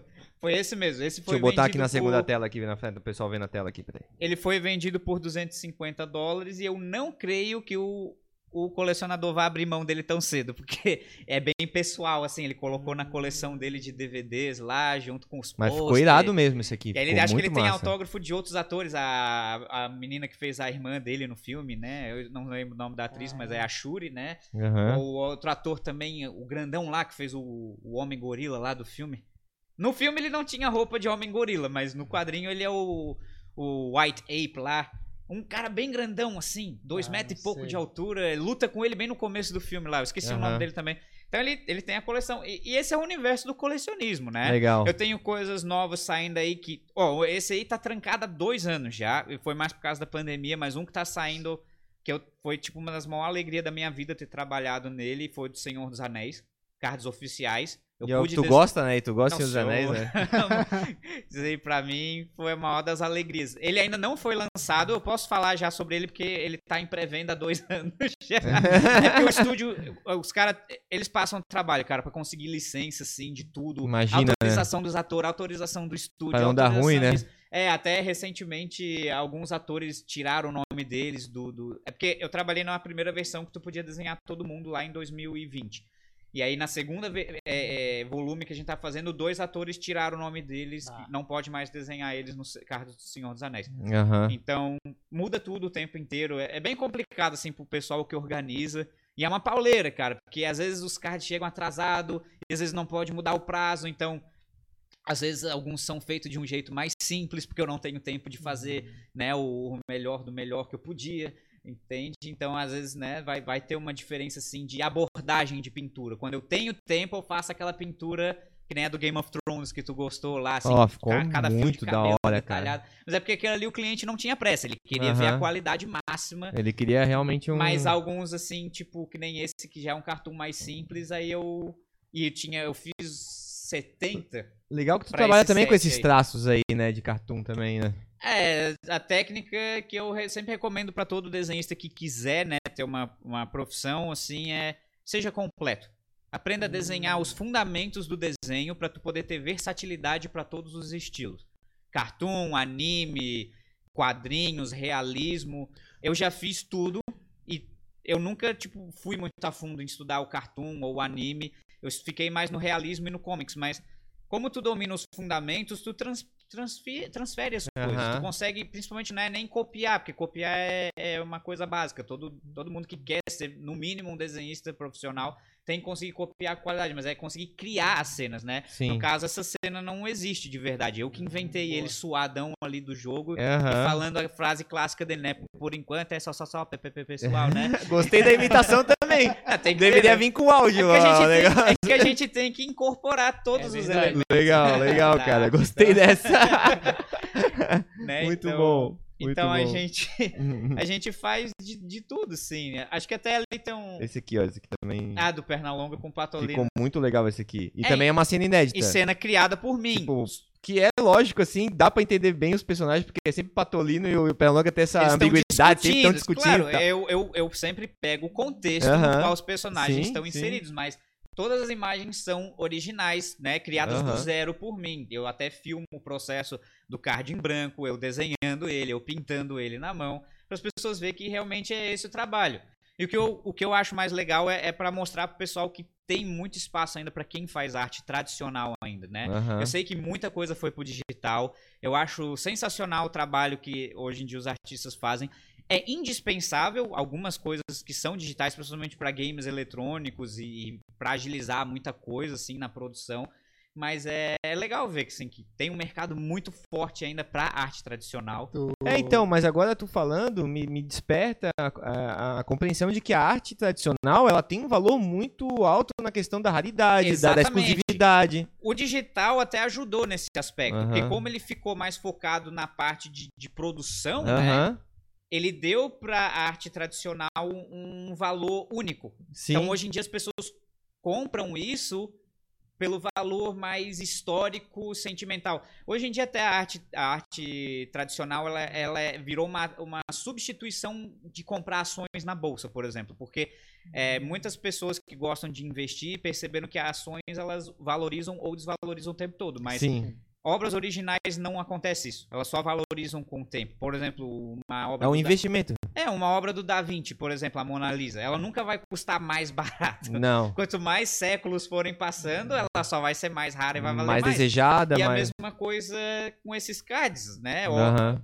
Hoje, é- é- essa indústria cresceu e muito hoje ela está muito mais valorizada pro colecionismo. As empresas estão remunerando muito melhor do que no começo, Uhum. né? E eu creio que é igual o quadrinho. No quadrinho, no começo, o Stan Lee, o Jack Kirby, eles tinham que produzir cinco quadrinhos por mês para conseguir pagar as contas. É. Hoje em dia, o trabalho do quadrinista é tão valorizado assim numa empresa grande, que nem a Marvel na DC, que alguns conseguem só, tipo, fazer o desenho da capa para outra pessoa pintar e ele já tem o dinheiro suficiente para pagar todas as contas dele só com desenho. E o card eu, eu vejo hoje, depois de seis anos trabalhando nessa indústria, né, que ele tá indo para esse caminho. Tá ficando muito valorizado e tal. E é legal, sim. E E- as e- pessoas colecionam da forma que quiserem, né? Isso. É bem tipo, livre, assim. deve ter. te- Cada um deve inventar várias regras, né? Ah, eu vou colecionar só desse artista. Sim. Vou colecionar de- Desse só tema. da DC, só desse Tem, tema. é, tem, desculpa, tem gente que só coleciona card do surfista prateado. Eu vendi uma X23 que eu fiz pra um colecionador que ele só colecionava O X23. que, que é uma X23? X23 é a filha do Wolverine, né? Ah, já não, é, já não conheço essa Ela tá no filme do Logan lá, ela é a menininha. Ah, não E aí ela tem é, duas garras em vez de três nas mãos, mas ela tem uma garra extra nos pés. Caramba, cara, eu não vi mesmo. Ela é a também. X23 porque o, o Wolverine era a, a arma 10, né? O X10. Ah, E ela é a versão 3 desse tipo de arma assassina, de que se regenera e tem lâminas de adamantio indestrutível. Mas eu fiz e o cara só coleciona X23. Se eu não me engano, Caramba. quando ele recebeu o meu card, ele tava no número 205 já de cards da X23 que ele colecionava. Mas ele disse que depois que ele ter- chegasse no 200 e tal, ele ia começar outro personagem. É, então, essa questão aí de colecionismo, eu sempre acho legal o cara ter muita limitação. Que a Uhum. dificuldade de ir atrás das coisas. Sim, sim, nossa. É. é que nem, pô, esse do Senhor dos Anéis é um que, tipo, ele nem foi lançado ainda e tudo que eu tive de, de, de cards que eles dão pra eu comercializar por fora já foi vendido, assim, meio que no primeiro ano, assim. De tanto que as pessoas gostam de Senhor dos Anéis, assim. Eu, eu tô Legal. bem contente. Interessante. E da Marvel vende muito fácil também, da DC. Né, é bem massa, assim. Teve algumas outras coisas que eu fiz, né? Que estão pra sair aí também. Eu fiz coisa de Velho Oeste, por exemplo. Olha, Fiz co... Tem vários. Esse que é legal que o Cards pode ser qualquer tema. Mas eu fiz um que infelizmente foi cancelado, então eu não, não postei eh, nada sobre eles, mas foi sobre planetas. tá. E daí tu não pode vender esses cards? Eu posso vender os artist proof, só que eu não posso divulgar. Eu recebi pelo serviço Ah, normal, tá. só que eu não posso postar nada porque o serviço foi, foi cancelado, né? Por quaisquer Pô, eu motivos. adoro planetas, cara. É, É mas eu, eu posso te mostrar. Depois me mostra, depois me Eu mostra. tenho todos, né? Eu fiz todos, Júpiter, Legal, Saturno, legal. Urano, né? Todas as... E aí eu tenho de. Eu fiz também da- dos filmes. Eu queria o de Netuno. Porra, adoro Netuno, cara. É um Ele é muito bonito. favoritos É, ele é lindo, né? É, eu fiz do. Da, da, da franquia do Kevin Smith, né? Jay and Silent Bob lá. o- Ah, sei, claro, eu pô, massa. também. é. eu fiz. é, Marvel Anime. Eu já assinei um contrato novo agora pra junho pro Marvel Anual 2022. Que massa. É, e, e pra DC, no momento tá meio parado. Mas a mesma empresa que manda os cards da DC tá fazendo o Senhor dos Anéis. E eu tô, nesse momento, trabalhando com o do Senhor dos Anéis, né? Ângelo, vou, vou ler aqui os comentários da galera aqui pra ti, tá? Aham, Pra claro. gente dar uma interagida. Ah, e quem quiser mandar pergunta ou sabe de alguma história aí que revela coisas do Ângelo que ele tem que revelar vivo, manda aqui no chat também, tá? E dá um likezinho pra ajudar nós no algoritmo do YouTube também, Claro. favor. Vamos lá. É, o, o Luiz tá aqui, L-O-U-I-S. Certo. Ele tá Luiz. aqui, mandou um salve pra ti. Salve, Luiz. Aí, deixa eu ver aqui. O Dario Arte já foi falado, né? Aham, Dário. Tem o Yuri Xavier. Ah, meu parceirão aí dos desenhos. Esse é um entusiasta teu escultor também. E, e tem o Patcher Comics. Ah, o Denis. Esse aí é o cara que eu falei que me ajudou um monte Que a massa. começar a minha carreira, né? Ele é um baita desenhista. Eu tô convidando ele pra entrar nesse universo dos cards também, Aham. porque e- o desenho dele é um que eu tenho certeza que as pessoas vão querer colecionar. Massa. E eu acho legal demais a gente trabalhar junto, né? Então, Aham. Bem massa, sim. É, antes, antes um pouquinho, o Fabiano Moraes Tatu mandou um salve. Parabéns. Fabiano, pô, Tá? tá- sempre encontro eles no nos eventos, baita tatuador, ele faz umas pinturas com café, são sensacionais. Até Ah, é se- mesmo? Vou Sim. chamar ele aqui então. Ô, Fabiano, se É. quiser participar do Então, Obrigado um Amigo café e um Podcast. papel em branco, ele daqui a pouco já Tem café mais. aqui, tá? Tem maquininha de café aqui, a gente pode oferecer, tá? Sim. Não, mas é bem massa o que ele faz, assim. E, ah, daí o, Pache mandou assim, ó. Quem comprar um card. Quem comprar um card do Ângelo vai entender a diferença de um card feito com canetinha, ou lápis de cor, ou com, tinta, com as tintas dele. Pois dedica muito tempo, estuda as cores, faz muitas camadas e efeitos. Ah, já, já fez uma, um toque técnico, né? Sim, Deu pra é, ver que é que ele é um- entende, né? Ele é desenhista É, as profissional texturas e efeitos. Que ficam na tinta realmente dão um toque especial à co- commission arts dele.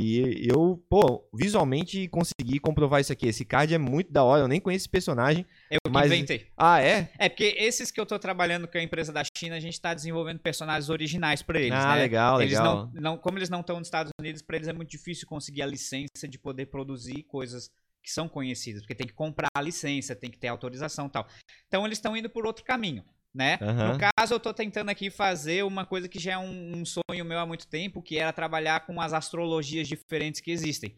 Então esse é da, como esse set, ele é, ele tá escrito Light and Dark, mas ele é basicamente baseado em floresta, né? Legal. Então, ele é só de, ele é tudo a ver com floresta. No caso, o light são coisas do mundo real que poderiam existir numa floresta e o dark são coisas fantasiosas, que é o caso, tipo, aí a parte de trás, tipo, do dark é mais roxa e a parte de trás do da frente do, do light é, é verde, né? E- Esse aqui, ele tá ainda em produção?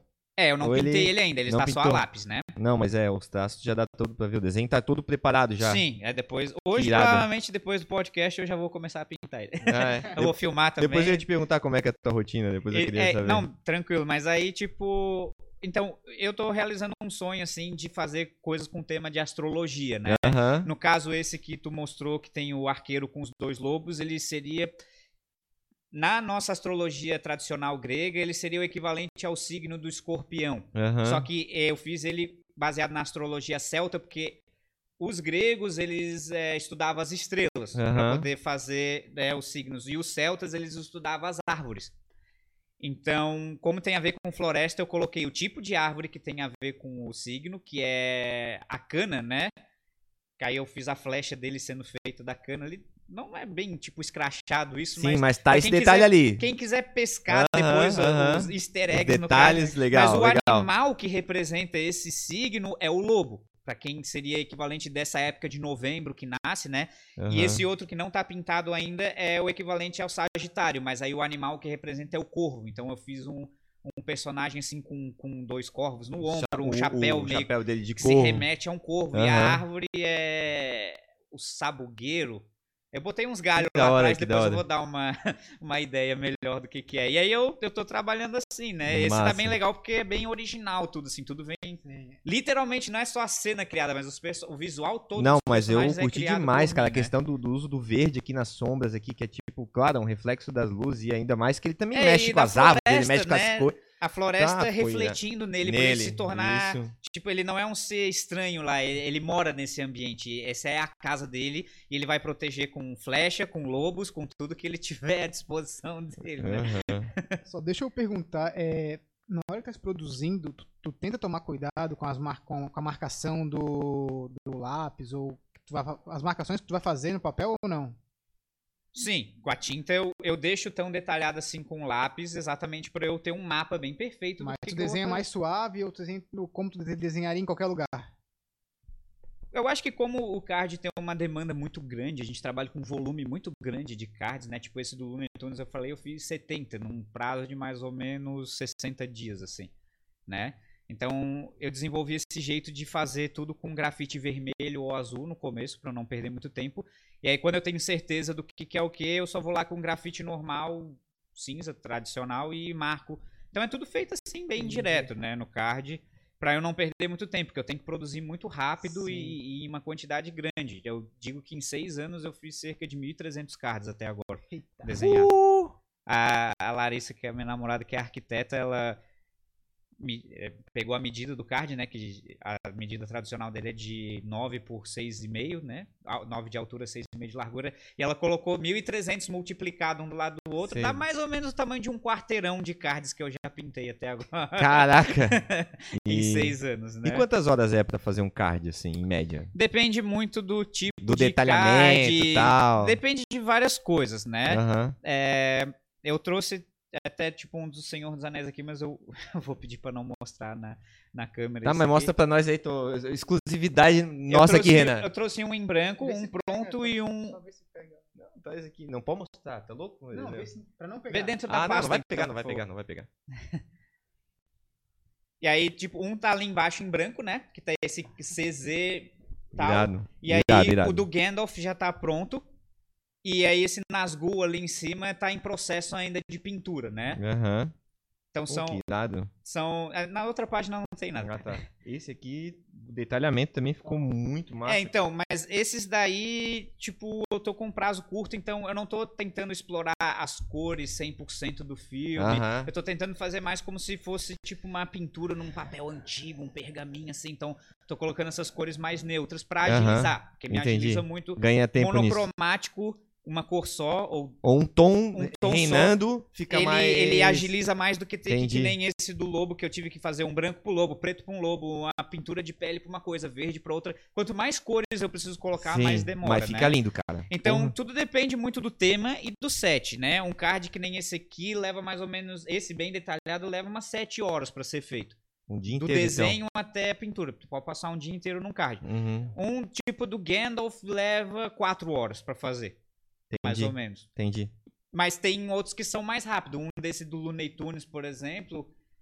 Com É. esse tipo de pintura, chega com dois personagens, pode chegar a levar 4 horas. Mas um mais básico, assim, tipo do, O do porquinho ali, do do... porquinho. do- Ah, em 40 minutos eu consigo fazer o desenho dele. Pá, que porque é bem simples, né? Cartoon Aham. é a pintura leva uma hora, mais ou menos, porque é- tu tem que fazer sombra e tal. Mas É.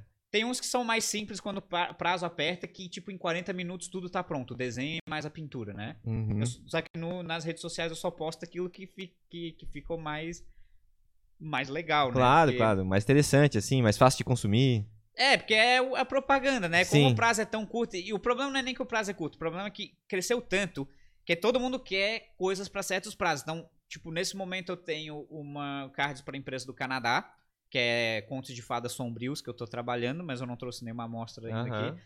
Eu tô fazendo esse do Floresta, do Typhoon tal. Eles já mandaram mais 20 de fadas pra fazer.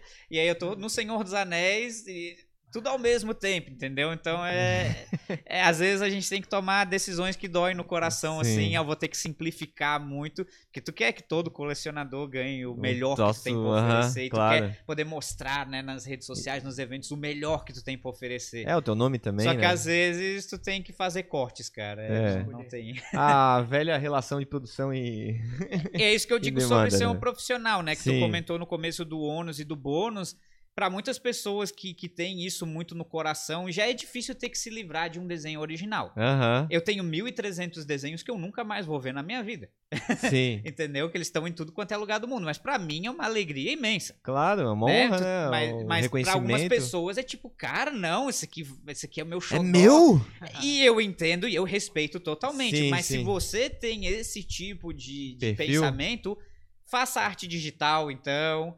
Ou Que é só tenha como hobby, né? Mas não, não, não vá pra arte tradicional como profissão, porque se o apego é muito grande, eu não recomendo. Não né? vai, né? E, e tem, tem coisa também que, tipo, tu não quer que as pessoas critiquem o teu trabalho. Tu sabe que se tu entregar uma coisa mais ou menos, vai vir. Não tem como não vir. Vai vir né? uma, Às fala. vezes alguma empresa nova que quer contratar pergunta, ah, por que, que esse aqui ficou assim? Por que, que esse aqui ficou assim? Ah, é? Mas é por causa do prazo, né, cara? Isso, Aham. né? Tá bom, então eu vou tentar te dar um tempo bom pra tu entregar todos assim, entendeu?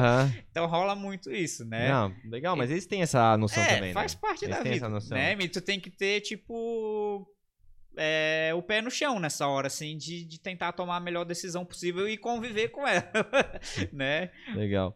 É, uma hora tu vai ter que ver o que é mais rentável pra ti, né? Rentável em questão de o que tu quer fazer, tempo que tu quer despender, o que, que realmente tá te, tá te voltando, né? Tanto Sim. satisfação e como. É que né, 80% das coisas. Como que é? 20% é o que realmente volta. É, é o retorno, exatamente.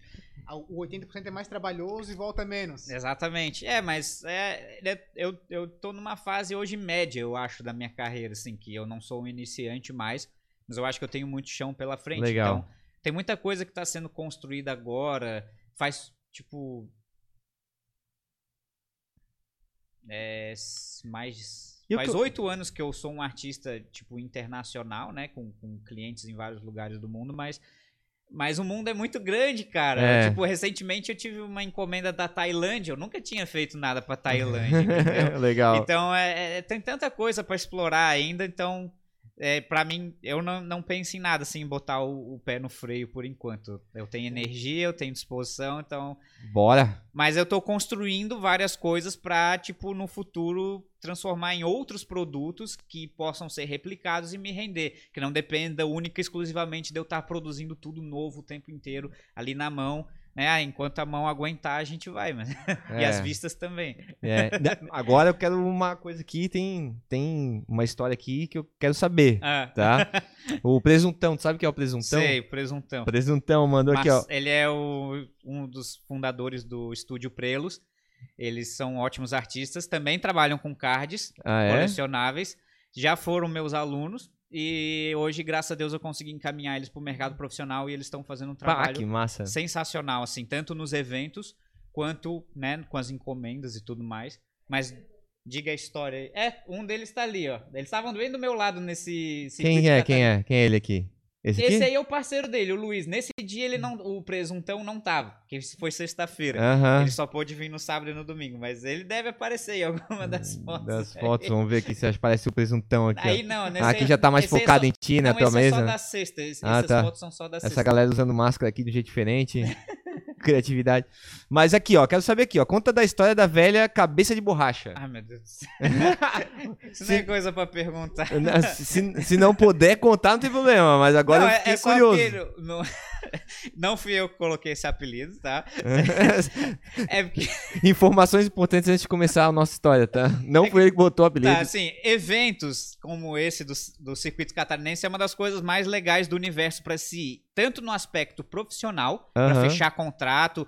Eu só consegui trabalhar com essa indústria de cards por causa de eventos. Aham. Eu conheci o meu primeiro agente, meu segundo agente, na verdade, lá. E é ele que abriu esse mercado pra mim. Hoje em dia, graças a Deus, eu já consigo andar com minhas próprias pernas nos estúdios e tal. Mas foi importantíssimo. E a gente sempre conhece pessoas incríveis, né? Aham. Só que em um dos. Acontece também coisas, né, engraçadas ou coisas que são tristes, mas depois fica engraçado, né? No caso desse, desse evento foi em Joinville, né? A gente tava com todo o equipamento para entrar no ônibus da rodoviária e um dos meus colegas, né, profissionais estava lá tava segurando o nosso tripé dos banners ali, que nem vocês estão vendo. E uma senhora, coitada, que tava ali no- na, na muvuca da rodoviária, tropeçou no tripé e caiu. E deu com a cabeça no chão, mas ela voltou muito rápido pra cima, assim. E eles que apelidaram ela de, de velha cabeça de borracha. A cabeça foi forte, quicou e voltou e. Coisas que acontecem, né? É claro que a gente tentou o máximo possível ajudar ela né, na queda, mas são coisas que infelizmente acontecem. mas é uma boa história pra rir, né? Assim, mas tem, tem- um monte, se for cavar, assim. Tem uma Deus. outra aqui que o Ricardo Miguel, conhece ele não? Ah, o pai da, da Larissa, meu sogro. Opa, o sogrão já fez uma entregada aqui. Obrigado, tá, sogrão? É, do, A do Ângelo, pra né? lembrar foi boa. O, o- né, que eu, eu pensei primeiro num desenhista, assim, cara, Ricardo Ah, Miguel boa, desenhista. boa, Porque eu não, né, eu não... boa, você saiu bem. ele falou que tu é um bom imitador de personagens de séries, Não, cara. não, não vou fazer isso aqui de jeito nenhum. Ah, não Não, acredito, pô, ele já fez, velho. não, É, ele fez. O, ele, eu, eu, eu tinha percebido já com, o- com o Gaguinho, não, né? não vou, não vou. Tá, tá bom, tá bom. Ai, aí o Caio Ventura, o mestre. É meu pai. Teu- ah, teu pai? Esse é meu Putz. pai, sim. Pô, a galera, só, a tua família tá, tá top, Não, tá só te sempre ajudando. apoiaram, sempre apoiaram, né? Inclusive, Boa. o que é legal que agora a gente só, né, aproveitando o espaço, é, eu tô fazendo um quadrinho, né? Meu primeiro quadrinho. Pá, que legal. Que tem a ver com o- o- a história que meu pai criou, né? Que ele, ele se construiu como um personagem, né? Até o nome. O nome dele é Pode Caio crer. de Capua, né? Só Uhum. que ele. Caio Ventura, que tu leu, é o nome do personagem dele. Ah, Que no caso ele é um- uma pessoa que, tipo o Indiana Jones, mas que ele explora mais a parte espiritual, assim, do conhecimento ancestral dos povos nativos, né, da- daqui do Brasil e tal. E aí esse quadrinho que a gente tá fazendo é para uma coletânea chamada Super Contos da Ilha, que aí vai ter vários artistas e, e- e roteiristas diferentes que estão fazendo uma, uma história sobre coisas que tem a ver com a Ilha da Magia, né? Uhum. É o Dimitri Martins que está organizando essa coletânea. E ela já está em financiamento coletivo. Depois eu posso até botar no Instagram o, o Uhum. link para quem quiser apoiar, né? E adquirir um exemplar. E o meu pai é o escritor. E eu tô tendo o privilégio de trabalhar ao lado da pessoa que né, mais me apoiou aí na carreira. Tá sendo. E aí tu tá entregando a ilustração, é isso? É, eu tô fazendo os desenhos dos quadrinhos, né? Desenhos. Eu desenhei ele como personagem e mais os mega curiosos, que são personagens que ele criou. Toda a história dele. Eu só fui o desenhista, né? Aham. Mas é, tá, tá bem legal, assim, né? Ver que virou uma coisa que até hoje em dia a gente pode trabalhar junto, né? Sim. Que massa. E quem quer acompanhar esses lançamentos, por exemplo, vai aonde? Onde que acessa isso daí? Então, a gente geralmente faz uma divulgação mais nas redes sociais. Eu não fiz ainda do Catarse porque eu tinha muita coisa agendada, assim, pra essas semanas. Inclusive o podcast era uma. Tá ocupado, hein, se-? Não, eu tô. legal, assim. legal. Mas, tipo, eu não queria. Tipo, se eu, se eu posto sobre o podcast agora no domingo e, e em, cima, cima, da notícia eu aham. posto outra coisa, desvirtua. Então eu queria Sim, primeiro sim. as pessoas ficassem atentas ao podcast. Aham. Aí depois eu vou postar sobre Legal. o Catarse. Aí na outra semana eu vou estar no, na Taverna Nerd, num evento de encontro de desenhos. Aí Uhum. depois eu vou postar também sobre essa notícia. E aí o mês de maio eu não sei ainda. Só sei que mês de junho eu vou estar lá em Joinville de novo, numa outra feira muito legal chamada Super XP. Espero que a, a senhora lá não tropece de Pô, mas novo seria no o nome banco. de uma super-herói assim, lá do B, assim, senhora cabeça de borracha. É, então. É. Mas Cara, qual foi a pergunta dos dois? Não, né? ele, ele só entregou que ele tem várias histórias de infância que ele pode. Vixe. po- que, que ele pode te entregar, entendeu? É claro, ele é meu pai, ele tava lá em todas as situações. ele falou assim, ó. Vamos ver se tu entende. Conta sobre o aí. Eu desenhei e eu desenhei. ah, é que assim, quando, meu, quando eu era pequeno, meu, a gente ainda. Eu sou, eu sou um pouco antigo, tá? Eu sou de 89.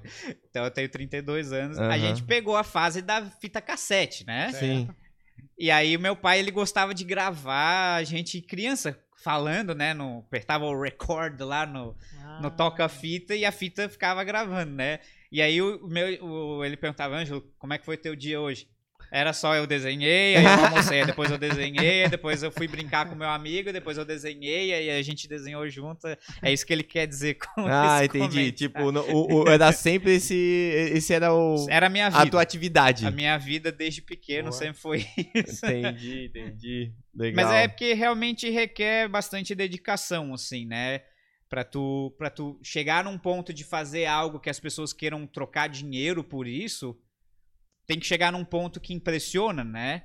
A um ponto que aquilo vale mesmo, né? Acho Sim. que pra qualquer coisa, porque É isso aí, é isso eu aí. acho que, é, tipo, até a, a- preocupação número um dos pais, como a gente tava conversando no começo sobre a carreira e tal, tipo, um médico, um advogado, alguém que, sei lá, tem um supermercado e tal, são profissões que, tipo, todo mundo sabe que é essencial pra manter a vida ocorrendo normalmente. Alimentação, cuidar da legislação, É, saúde, saúde. né? Mas, por exemplo, um atleta. A gente até falou um pouco de futebol lá no começo, que tu tinha o Aham. carinha com a camiseta do Palmeiras ali Sim. um atleta e que tipo as pessoas torcem, né, pe- pe- pelos atletas, pelo futebol, tem tanta gente que é fanática e tal. E, e- e nenhuma delas joga de verdade ali no campo e participa do jogo fisicamente, chutando a Sim. bola no gol e tal. Sim. Mas eles apoiam, eles patrocinam o o clube, eles bancam toda aquela estrutura, né?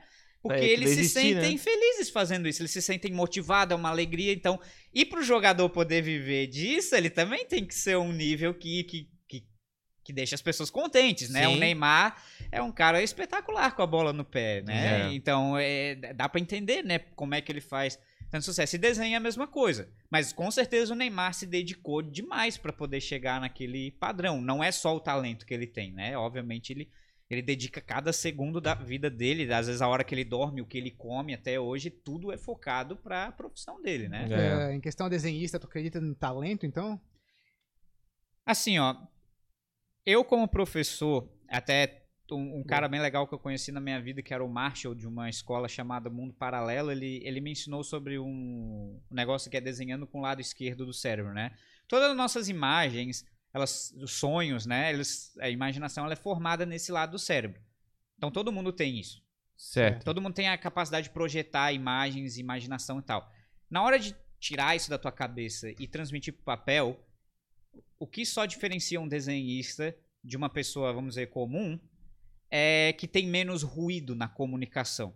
Uhum. Só que tu pode silenciar esses ruídos. E o Marshall, ele prova isso fazendo qualquer pessoa em cinco dias desenhar seu próprio retrato, né? Ah, é? É garantido. Quem quiser experimentar um dia o curso dele é, é bem Marshall? revelador sobre si mesmo. Marshall? É, o nome dele é Marshall, mas o nome do da escola dele é Mundo Paralelo, né? É, procura no Google Mundo Paralelo vai encontrar. Procura aí, vai ver que. Eu não sei onde é que ele tá localizado agora, mas sempre foi no, no centro de Florianópolis, né? Uhum. E aí, então. E eu, eu embarquei na ideia quando ele vendeu ela pra mim, até ele me mostrou a mulher que fundou esse pensamento, que era uma neurociru, neurocientista chamada Betty Edwards. Só que ela era desenhista também. E ela baseou a vida dela em entender o cérebro do artista, né? Aham. Então ela criou esses conceitos de que sim, todo mundo pode desenhar. E eu sei, eu acho que até um conhecido teu tá na aula comigo, não vou revelar nomes. Ele é mais amigo do teu irmão mais novo, Ramon. Mas ele era uma pessoa assim que ele chegou assim, é, sem saber muito, muito sobre a, a parte técnica de desenho, sem, sem revelar assim grande talento no início. Mas ele é tão focado, tão metódico, tão disciplinado que ele consegue atingir os mesmos resultados que um desenhista, tipo, semi-profissional com talento aí. Ó, esse aí ele mostra como é que a pessoa desenhava na primeira aula e como é que a pessoa desenhou na quinta aula. Ah, esse aqui seria mais a minha pegada, ó. Esse desenho quase cômico. Esse aqui seria, tipo assim, mais o meu estilo. Porque tem uns que já começam bem, ó. Esse aqui É, primeiro aqui, ó. o Sim, cara já começou cara já legal. tem talento, sim. É. Mas é pra tu ver, se tem gente que já chega com talento e tem gente que chega sem talento nenhum. Sim. Mas o, o processo... Essa aqui também, ó. Essa aqui sim, mete ela uma já tem uma sombra. noção bem melhor, Eu né? acho, volta lá, volta lá. Qual? Eu acho até engraçado que no- na mulher, na mulher anterior. Esse aqui. que ela não tinha nenhum defeito nos olhos, mas ela conseguiu se enxergar com. Não, é que tu, na verdade... Ela fez é ela- piscando aqui, é ó. Eles estão fazendo olhar, piscando. é, faz parte da técnica tu se Ah, olhar é? com o olho. É porque assim, ó, Ah, então Tipo- por isso que o outro também tava assim. É, tá. quer ver? Tem um outro aqui É que porque também assim, tá ó, piscando. Esse aqui, ó. como tu tá reproduzindo uma coisa em duas dimensões. O que, Deus, o que na cara. verdade o processo é, é um, é um- Não é que é bem uma hipnose, mas É mais ou menos dentro do campo da hipnose, onde tu desliga aquele monte de ruído que o teu lado direito fica Olha, que legal, cara. problemas do dia a É dia. o nosso meditativo até. Só, a- a- só deixar a, a informação do desenho fluir. Então, tu desliga um dos olhos, porque a gente enxerga em três dimensões por causa dos dois olhos. Tanto que o cinema 3D, ele tenta fazer duas lentes, né? Pra casar e fazer aquele efeito de algo que saltou na tua, na tua imagem, mesmo sendo 2D. Mas o desenho em si, ele é duas dimensões sempre. Sim. Então tu fecha um dos olhos pra tu concentrar mais só nas duas dimensões, não ter, tipo, pra tu me desenhar parado assim, vendo a minha imagem só. Mais tipo, fácil olhar uma imagem. Não, é tipo, tô olhando só a altura e a largura. É mais fácil do que, tipo, se eu colocar a mão assim pra ti. Não fica bem mais difícil de desenhar minha mão vindo aqui pra frente nesse efeito de três dimensões, né? Fica. Então, tu- se- mas se tu fechar um dos teus olhos, tu vai ver que tu vai enxergar com mais facilidade o que, que precisa ser feito aqui, entendeu? As três Entendi. dimensões confundem. Então, faz parte do processo dele. Então, tendo em vista isso daí, eu hoje, com, depois de 13 anos dando aula e já lidando com uma tonelada de alunos diferentes, assim, é, eu Esse- sei que desenhar é uma coisa que qualquer um pode aprender. Que massa. Todo mundo pode desenhar bem. Só que eu recomendaria para quem quer viver disso ter um talento. Por quê? Porque quem tem talento geralmente avança muito mais rápido. Eles pegam a- a- a- os macetes assim que tem a ver com expelir aquela informação É, que, é tem que, tua é que tem que ter uma sensibilidade, não Sim, tem? Assim, uma é que coisa nem, assim. É que nem jogar a bola. É. Tipo, todo mundo consegue chutar uma bola. Mas aí conseguir driblar, passar por cima da pessoa e tal, talvez tu consiga aprender. Eu vou levar 50 anos pra conseguir. Mas o Neymar deve levar uma hora pra meio aprender a- tipo- a, driblar ou fazer uma embaixadinha. Então é, é a questão de velocidade mesmo, né? Então, pra tu ser um profissional, eu recomendo tu ter o talento pra te dar o suporte. Mas também não é pré-requisito, porque tem muitas áreas no desenho, como por exemplo, quem faz. é, quem foca mais na história do que no desenho em si. Às vezes a pessoa pode ser um baita escritor e um desenhista com nível técnico médio, mas aí um complementa o outro. A história é tão legal e o desenho suporta tão bem a ideia que a pessoa quer passar e ela consegue fazer uma carreira tranquilo, unindo, né, desenho e arte e tal. Agora, se tu quiser única e exclusivamente desenhar, dentro pelo menos do que eu faço, Aham. eu sugiro a pessoa ter um talento. Mas existem outros mercados e a pessoa pode ter N técnicas, N nível diferente. Eu não vou restringir a- nem a profissão artística ao talento, mas para desenhar coisas imaginárias, super-heróis, coisas de ação, gente guerreiro, poderes, eu recomendo ter um talento, assim, porque quem coleciona isso, quem paga por isso, quer ver, tipo, uma pessoa com uma visão fora do comum, uma técnica fora do comum, ele- eles, eles pagam por isso, né? Assim, sendo bem, Sim, bem, claro, lógico. bem Cara, claro, assim, no que, que realmente Aham. envolve isso daí, né? Mas assim, eu, se, eu, se eu quiser trabalhar. é, Porque eu, eu gosto do, do estilo cartunístico, entendeu? certo? E, e- e eu consigo. Eu, por exemplo, ele já é um que exige um pouco menos de talento, porque tu não tem que entregar tanto realismo, ou não. Então, se for pra só produzir um cartoon, ele exige uma, né, men- menos talento, ele exige menos técnica Aham. complexa. Ele exige bastante técnica, mas não é uma técnica tão complexa quanto fazer uma criação de uma coisa mais realista. Só que, é, para tu conseguir viver disso, o cartoon oferece tanta possibilidade e nem sempre essa possibilidade vai ser bem aceita, entendeu? Aham. Vamos pegar, por exemplo, Laboratório de Dexter. É um traço simples. Sim. Mil vezes mais simples fazer um Dexter do que fazer o cara lobo É, aqui e tal. Só que pra a pessoa conseguir chegar naquele padrão, como que eu vou simplificar um cientista garoto? Aham. Ah, eu vou fazer ele quadradinho, sabe? Conseguir chegar ne- nesse nível de Num- design. Num design que cativa, né? É, ou até, até dentro dos super-heróis, como eu citei, o Bruce Timm, que foi uma das grandes influências aí. Ele faz o Batman quadradão, o Superman quadradão. Cara, mas aquilo ficou tão icônico no jeito Aham. dele de fazer, né? Ou vamos pra um cartoon até um pouco mais avançado. Tipo, Pernalonga e Patolina exige uma técnica absurda, assim, pra se conseguir desenhar. Turma da Mônica, Aham. Mickey, as coisas mais clássicas. Nossa, cara, o Bob Esponja é difícil de desenhar. Se tu errar uma coisinha sequer, ele já descaracteriza. Os Simpsons, eu tenho uma, uma apostila que eu gosto de passar pros alunos, que mostra passo a passo dos Simpsons. Cara, os Simpsons é um, um desenho que é extremamente técnico. Todo mundo consegue. É que parece desenhar. relativamente fácil, que é Sim, dois mas- olhão grande. Isso, mas aí a pessoa olha assim, ah, é o Homer. Mas, cara, realmente tá igual eles desenham no desenho animado? Aham.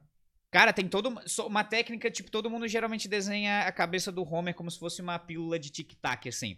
Certo. Só que se tu observar, ela é sempre, de todos os personagens dos Simpsons, ela é levemente inclinada, ela não é reta. Pra trás. Tem uma assim. leve inclinação pra Aham. trás. E Isso daí já faz toda a diferença do universo. A quantidade de olhos que tem que ter a cabeça no geral, a quantidade de baguinha do olho pra cá e pra lá no rosto, é tudo ultra técnico. Porque eles trabalham numa equipe grande de desenhistas Aham. e todos eles têm que ter o mesmo manual pra que no meio do desenho animado não apareça um rosto totalmente descaracterizado, né? Então, assim, né? é- isso foi uma coisa assim que eu posso até compartilhar da minha experiência profissional que foi bem reveladora assim, que eu comecei como chargista de jornal. Foi meu primeiro emprego como desenhista, Legal. né, nos jornais Em Foco, Biguaçu e São José em Foco. É, ano passado, infelizmente, o fundador morreu de covid, foi, foi bem triste Ah, pra mim saber, né? E mas dia ci- di- ah, dia 15 agora, daqui a cinco dias eu comemoro 13 anos de que eu comecei a trabalhar profissionalmente com desenho, que foi por causa dos jornais. E na época, tipo, ah, eu já desenhava os heróis musculosos e eles queriam que fizessem uns cartunzinhos humorísticos. Eu falei, ah, cara, isso aí pra um cara que nem eu vai ser fácil. Foi a minha primeira noção, assim, cara, nunca desdenhe ou desrespeite o trabalho de qualquer pessoa que é um profissional fazendo as coisas. Tudo é difícil. Tá difícil. Tudo dá trabalho. E viver todo dia tendo que produzir duas charges por dia, É, pensar é nas fácil, piadas, é ter a fácil. arte final certa, ter a Sim. limpeza no trabalho ali, colocar o balão certinho no- na boca de um jeito que não atrapalhe o desenho num outro canto ali e conseguir encaixar aquilo. Tem tanta dificuldade, então, sim, nunca, nunca desdenhe o, o trabalho, mesmo que seja assim, tu não precisa gostar, obviamente. Tu pode achar um desenhista ruim, mas, sim, cara, presumir que a gente consegue fazer o que outra pessoa faz com facilidade, hum, eu não acho que é um bom caminho. Não, não, é só porque eu gosto muito, Não, eu não, entendeu? não tô falando isso pra Não, ti, eu tô legal, eu acho que é uma pro lição geral, né? é, eu sei. Que é uma coisa que eu tive que aprender Que na eu tenho minha muita vontade de fazer, E- cara. Mas que, que fica mais fácil com o tempo, fica. Porque, por exemplo, quando eu fui fazer no ano passado esse do Space Jam, né, com os personagens do Looney Tunes, eu tava com bastante medo. Por quê? Porque eu já tava mais esperto sobre isso. Eu falei, cara, eu não vou desdenhar em hipótese alguma Uhum. o Pernalonga e o Patolino, mesmo sendo mais simples, eu sei que deve ser difícil criar. Aham. Mas o fato de eu ter ficado antenado nisso e de eu já ter uma técnica bem mais avançada do que eu tinha quando eu comecei, até que foi super fácil. Aham. Mas assim, é, não dá pra sempre contar Mas- que vai ser assim. Legal. Pois legal. é porque realmente eu, né, cada, cada coisa nos prepara pra um momento, né? Talvez daqui a um tempo isso aqui vai, em vez de levar sete horas, vai levar três horas, porque né, a gente tá sempre se evoluindo, sempre achando evoluindo, um né? jeito novo, né? O, o Richard Fogaça fez uma pergunta aqui. Valeu, Richard, por tá aí assistindo a gente, tá? É, onde podemos ver mais do trabalho do Ângelo? Eu fico mais geralmente é nas redes sociais, né? O Instagram, que nem vocês estão mostrando, é o meu canal mais atualizado, vamos dizer. Legal. Aquele site do DeviantArt, eu posto muita coisa, mas ele tá um pouco desatualizado porque leva muito tempo lá pra descrever tudo e tal. Mas lá no DeviantArt eu acho que ele é, ele é uma abordagem mais profissional, que eu mostro mais como é que o produto final chega. O Instagram eu gosto de ter uma coisa mais pessoal, assim. A pessoa pode Aham. conversar comigo, Legal. ela pode ver como é que é todo o processo de pintura e tal, né? Ah, Agora, em questão de adquirir os cards, isso é um produto que não é exatamente comercializado no Brasil, né? Então, Aham. é, se quiser, tem que importar. Aí vai lá na- na- no site oficial da Upper Deck, da Cryptozoic, e encomenda o seu pacote. Aí vai ter que provavelmente comprar em dólares e tal. Mas e esses é, cards que tu tem aí que é, são que eles dão a mais, que é pra te poder criar? Isso aí tá totalmente disponível para qualquer um, Pra sa- qualquer aí, um. né? Só que aí Só que tu vai ter que competir com o cara da Tailândia, vai ter na hora da compra, né? É, Porque- tipo, eu cobro em média pra fazer um card da Marvel, assim, hoje, tipo, 80 dólares pra Aham. fazer um desses aí. Em torno de 400 reais, né? O cara tá internacional mesmo, já dá preço em dólar, entendeu? Não, mas é é que é a média. Mas, tipo, Aham. um do Senhor dos Anéis eu não vendo por menos de 100 dólares. Porque além de ser um set... Não é pela dificuldade de fazer. É porque eu sei que o set é É mais extremamente raro. competitivo, tá? Não vai ter competido. outro tão cedo. O do Aham. Marvel tem todo ano, tem 5, 10, 20 Sim. ali. Claro, cada set é bem específico. Tem uns, né, tipo esse que vai sair agora, Marvel Allure, que eu trabalhei, logo eu vou estar postando algumas coisas, ele vai Uhum. vir com autógrafo do Robert Downey Jr., do Chris Evans, do, do, do pessoal todo que fez o Thor lá. Vai vir Aham. com um pedaço de roupa dos uniformes, Ó. né? Então eles vão ter... Bah, que Então massa. cada set tem suas características, né? Mas o do Senhor dos Anéis é tipo... Então eu não vendo por menos de 100 dólares um Artist Proof desses, né? Então é por aí. Ô, Richão, o Instagram, dele, o Instagram dele é Ângelo de Capua Arte. Arte. Arte é A-R-T. É arte em É, inglês, vamos dizer assim.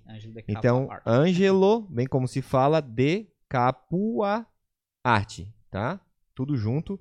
Tu vai encontrar. Também tem o link na foto de divulgação lá no nosso Instagram, lá no Obrigado Amigo, tá? Vai, se clicar na foto de divulgação, vai ter o link para o Instagram dele direto, né? O Instagram dele pessoal. Então pode ir lá conferir aí, tá? Legal. Tá, voltando a falar ali sobre a técnica do desenho e tudo mais, Uhum. é, eu lembro quando eu fui pela primeira vez contigo lá na aula, Ah, sim. pra mim desenhar era um negócio que é- era total criação. Uhum. Tipo, Era tudo da tua pegar cabeça, um assim. papel, uma caneta e... Ah, uma cabeça. Mano, pra mim uma cabeça é assim. Uhum. O olho é assim. Uhum. Daí tu começou a me mostrar que dava pra copiar. Sim, sim. tipo... Porque assim, meu Deus, cara, como é que eu vou fazer um negócio, uma mão pegando não sei o quê? Como é que eu vou tirar isso na minha cabeça? E tu falava, não, cara, tu pode chegar aqui, ó, pega uma foto do Uhum. cara segurando isso, Uhum. vê aquilo e simplesmente, simplesmente copia. Sim. Deu, cara. tipo, abriu um negócio na minha cabeça que. É um Abriu o caminho, mundo. né, pra fazer Cara, as o que eu coisas. mais detesto desenhar é mão, velho. É o inimigo mão número um um de todo mundo. assim. Eu faço uma bola e faço três esquinhos, entendeu? Sim, sim. Porra, cara. Mas é engraçado, assim, que eu, eu parti de um princípio mais difícil, que é criar, porque criar é difícil, cara. Sim, sim, é extremamente Criar difícil. é bizarro. E é o que todo mundo quer, né? Chegar assim, eu quero criar os meus desenhos. Eu acho que é. Exato. Tipo, É, é. eu acho Tu já, tu acredita que tu já adquirisse um estilo próprio? Sim, eu tenho tu um já estilo cons- próprio desde 2015, sim. Que eu já, eu já tava sendo profissional na época, mas eu trabalhava muito com realismo, que nem tu falou. Eu, eu fazia uma arte que eu chamo de Frankenstein, né? Vamos dizer assim, é. Tu pega uma cabeça aqui, um ombro aqui, uma mão aqui.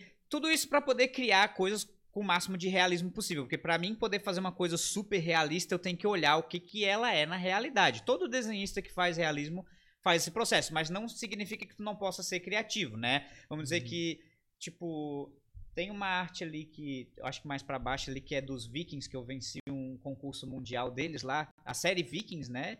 Que existia, né? Não sei se você já Sei, sei qual é, já assisti eles já. fizeram em 2014 um concurso mundial de quem. Tá bem mais lá pra baixo. De quem faria a melhor fanart dos personagens da série e tal. E é, eu tava ainda nessa época mais realista ali. Bem mais pra baixo. Aí. Opa. Mais, mais, mais, mais, Mais? Desce, mais, desce. É eu- Faz tempo que eu vi. Mas, mas pode baixar mesmo. Aí, tipo, é, naquela época eu fazia essa arte nesse jeito, né? Mais, baixa mais. Essa baixo, bora, bora lá. Tem coisa. O Chapeuzinho largou o estilo do Chapeuzinho. É que depois da pandemia o cabelo comprido meio que Virou o novo virou estilo. um novo visual, né? Assim, vamos dizer. Mas. Tá, por exemplo, não precisa ser aquele viking ali, pode ser aquela Mulher Maravilha, pra gente não perder. Essa daí que. Essa daí. Ah, sei que eu tô aqui Que tu ganhou, exatamente. Uma cópia aqui, ó. Pode falar, pô. Então, Pode falando, pode falar. Isso aí, esse processo aí, ele era nesse método mais Frankenstein, assim, vamos dizer, né? Porque aí, no caso, eu tentei criar um pouco do rosto, assim, em cima, parecendo com um quadrinho, mas eu me baseei no rosto da minha namorada Larissa pra pegar alguns traços dela Maravilha fez uma média, hein? e, e pegar até, tipo, aí. Aí o corpo da pose, né? A gente pede pra pessoa, não, posa assim pra mim, pra eu poder pegar mais ou menos como é que o braço fica com o machado. A armadura, a textura dela eu peguei de uma foto, né, que tem da Gal Gadot posando como Mulher Hum. Maravilha no filme, pra pegar a textura, né, do metal, o brilho e tal. Então nessa, nessa época era muito assim, só que o uniforme em si é dos quadrinhos, é o 952, né? O brilho do desenho, ele vem com a, com a tinta? É, é Tá. feito com a tinta, Ah, tá. toda essa parte da, da textura e tal. Entendi. Então, nessa época, eu, eu, eu queria fazer o mais realista possível, só que eu queria fazer criado. Então, quando tu cria realismo, tu pega, né, pedaços de quebra-cabeça e vai montando o teu quebra-cabeça, assim. Sim. Só que lá pra 2015, meio que foi uma, uma decisão difícil, mas foi uma decisão, parece que, que tudo tava empurrando para eu ter que tomar ela, que foi começar uma, uma abordagem nova. E não ficar dependendo tanto de fotografia, até porque eu tava vendo muita porta sendo fechada na, na Marvel e na DC, porque assim, cara, tá muito parecido com os filmes, ou tá muito parecido com tal pessoa, e não pode, tu tem que fazer uma coisa bem em quadrinhos e tal, não sei o quê. Então, nesse segmento, eu tentei achar um jeito novo de eu fazer. Que pra mim foi bem legal, porque aí eu atingi mais essa liberdade que tu falou agora há pouco, de conseguir tirar da minha cabeça, assim. Mas, claro, eu passei por um longo processo de estudo técnico e de bagagem, de várias poses que eu já tentei criar realista. Então, uma bagagem mental gigantesca pra depois ter esse suporte e chegar. Agora eu consigo criar coisa na minha cabeça, só que não é tão realista, né? Você, acho que pode pegar um outro exemplo ali. O- Tem um Hellboy lá. Pô, o Hellboy é irado, aquele Hellboy que Aqui, tu ó. desenhou, cara. Até esses pass- cavaleiros ali. Qual que tu quer que eu clique? Fala aí, Renan. Não, não, deixa eu. Fala, pode eu falar. Não, eu ia tentar apontar qual seria o teu estilo de. Ah, o Viking tava bem ali embaixo. Opa. ali, ó, esse do sem camisa ali. Esse aqui? Sem- Ah, esse aqui? Isso. Eu fiz essa Ah, é o arte- irmão do o cara Rolo, lá. é. Aí eu fiz essa arte aí, como é que é? Eu peguei o rosto dele de uma foto. Eu, tipo, fiz essa pose de machado, mas eu peguei de outra foto o corpo que ele tem na série, com as Aham. tatuagens e tal, a roupa e tal, mas é um quebra-cabeça, entendeu? Ela é uma arte criada, tu não vai ver nenhuma outra imagem Sim. dele nunca em pose nessa foto, sem ser essa imagem que eu criei, mas eu tentei fazer como se fosse real. Aí eu venci o concurso, o ator até... Ali, ó, tem até um comentário dele ali, ó. Ah, que legal. we repost and credit. Aí depois ele me mandou uma mensagem privada quando eu venci, né? Falando, ah, muito obrigado, né? Tal. Que top, cara. O É, próprio, o o próprio ator, próprio sim. ator. É, o Massa. Stead, É. Aí. E essa época foi, foi essa época. Ele me ajudou a me projetar internacionalmente, abriu algumas portas, mas fechou algumas. Aham. Aí, tipo, esse esse outro guerreiro ali. Pode falar, Renan. Não, vai. vai Esse aqui? Esse daí é um exemplo de como é que mudou um pouco as coisas, né? Tipo, eu comecei a focar um pouco mais no exagero.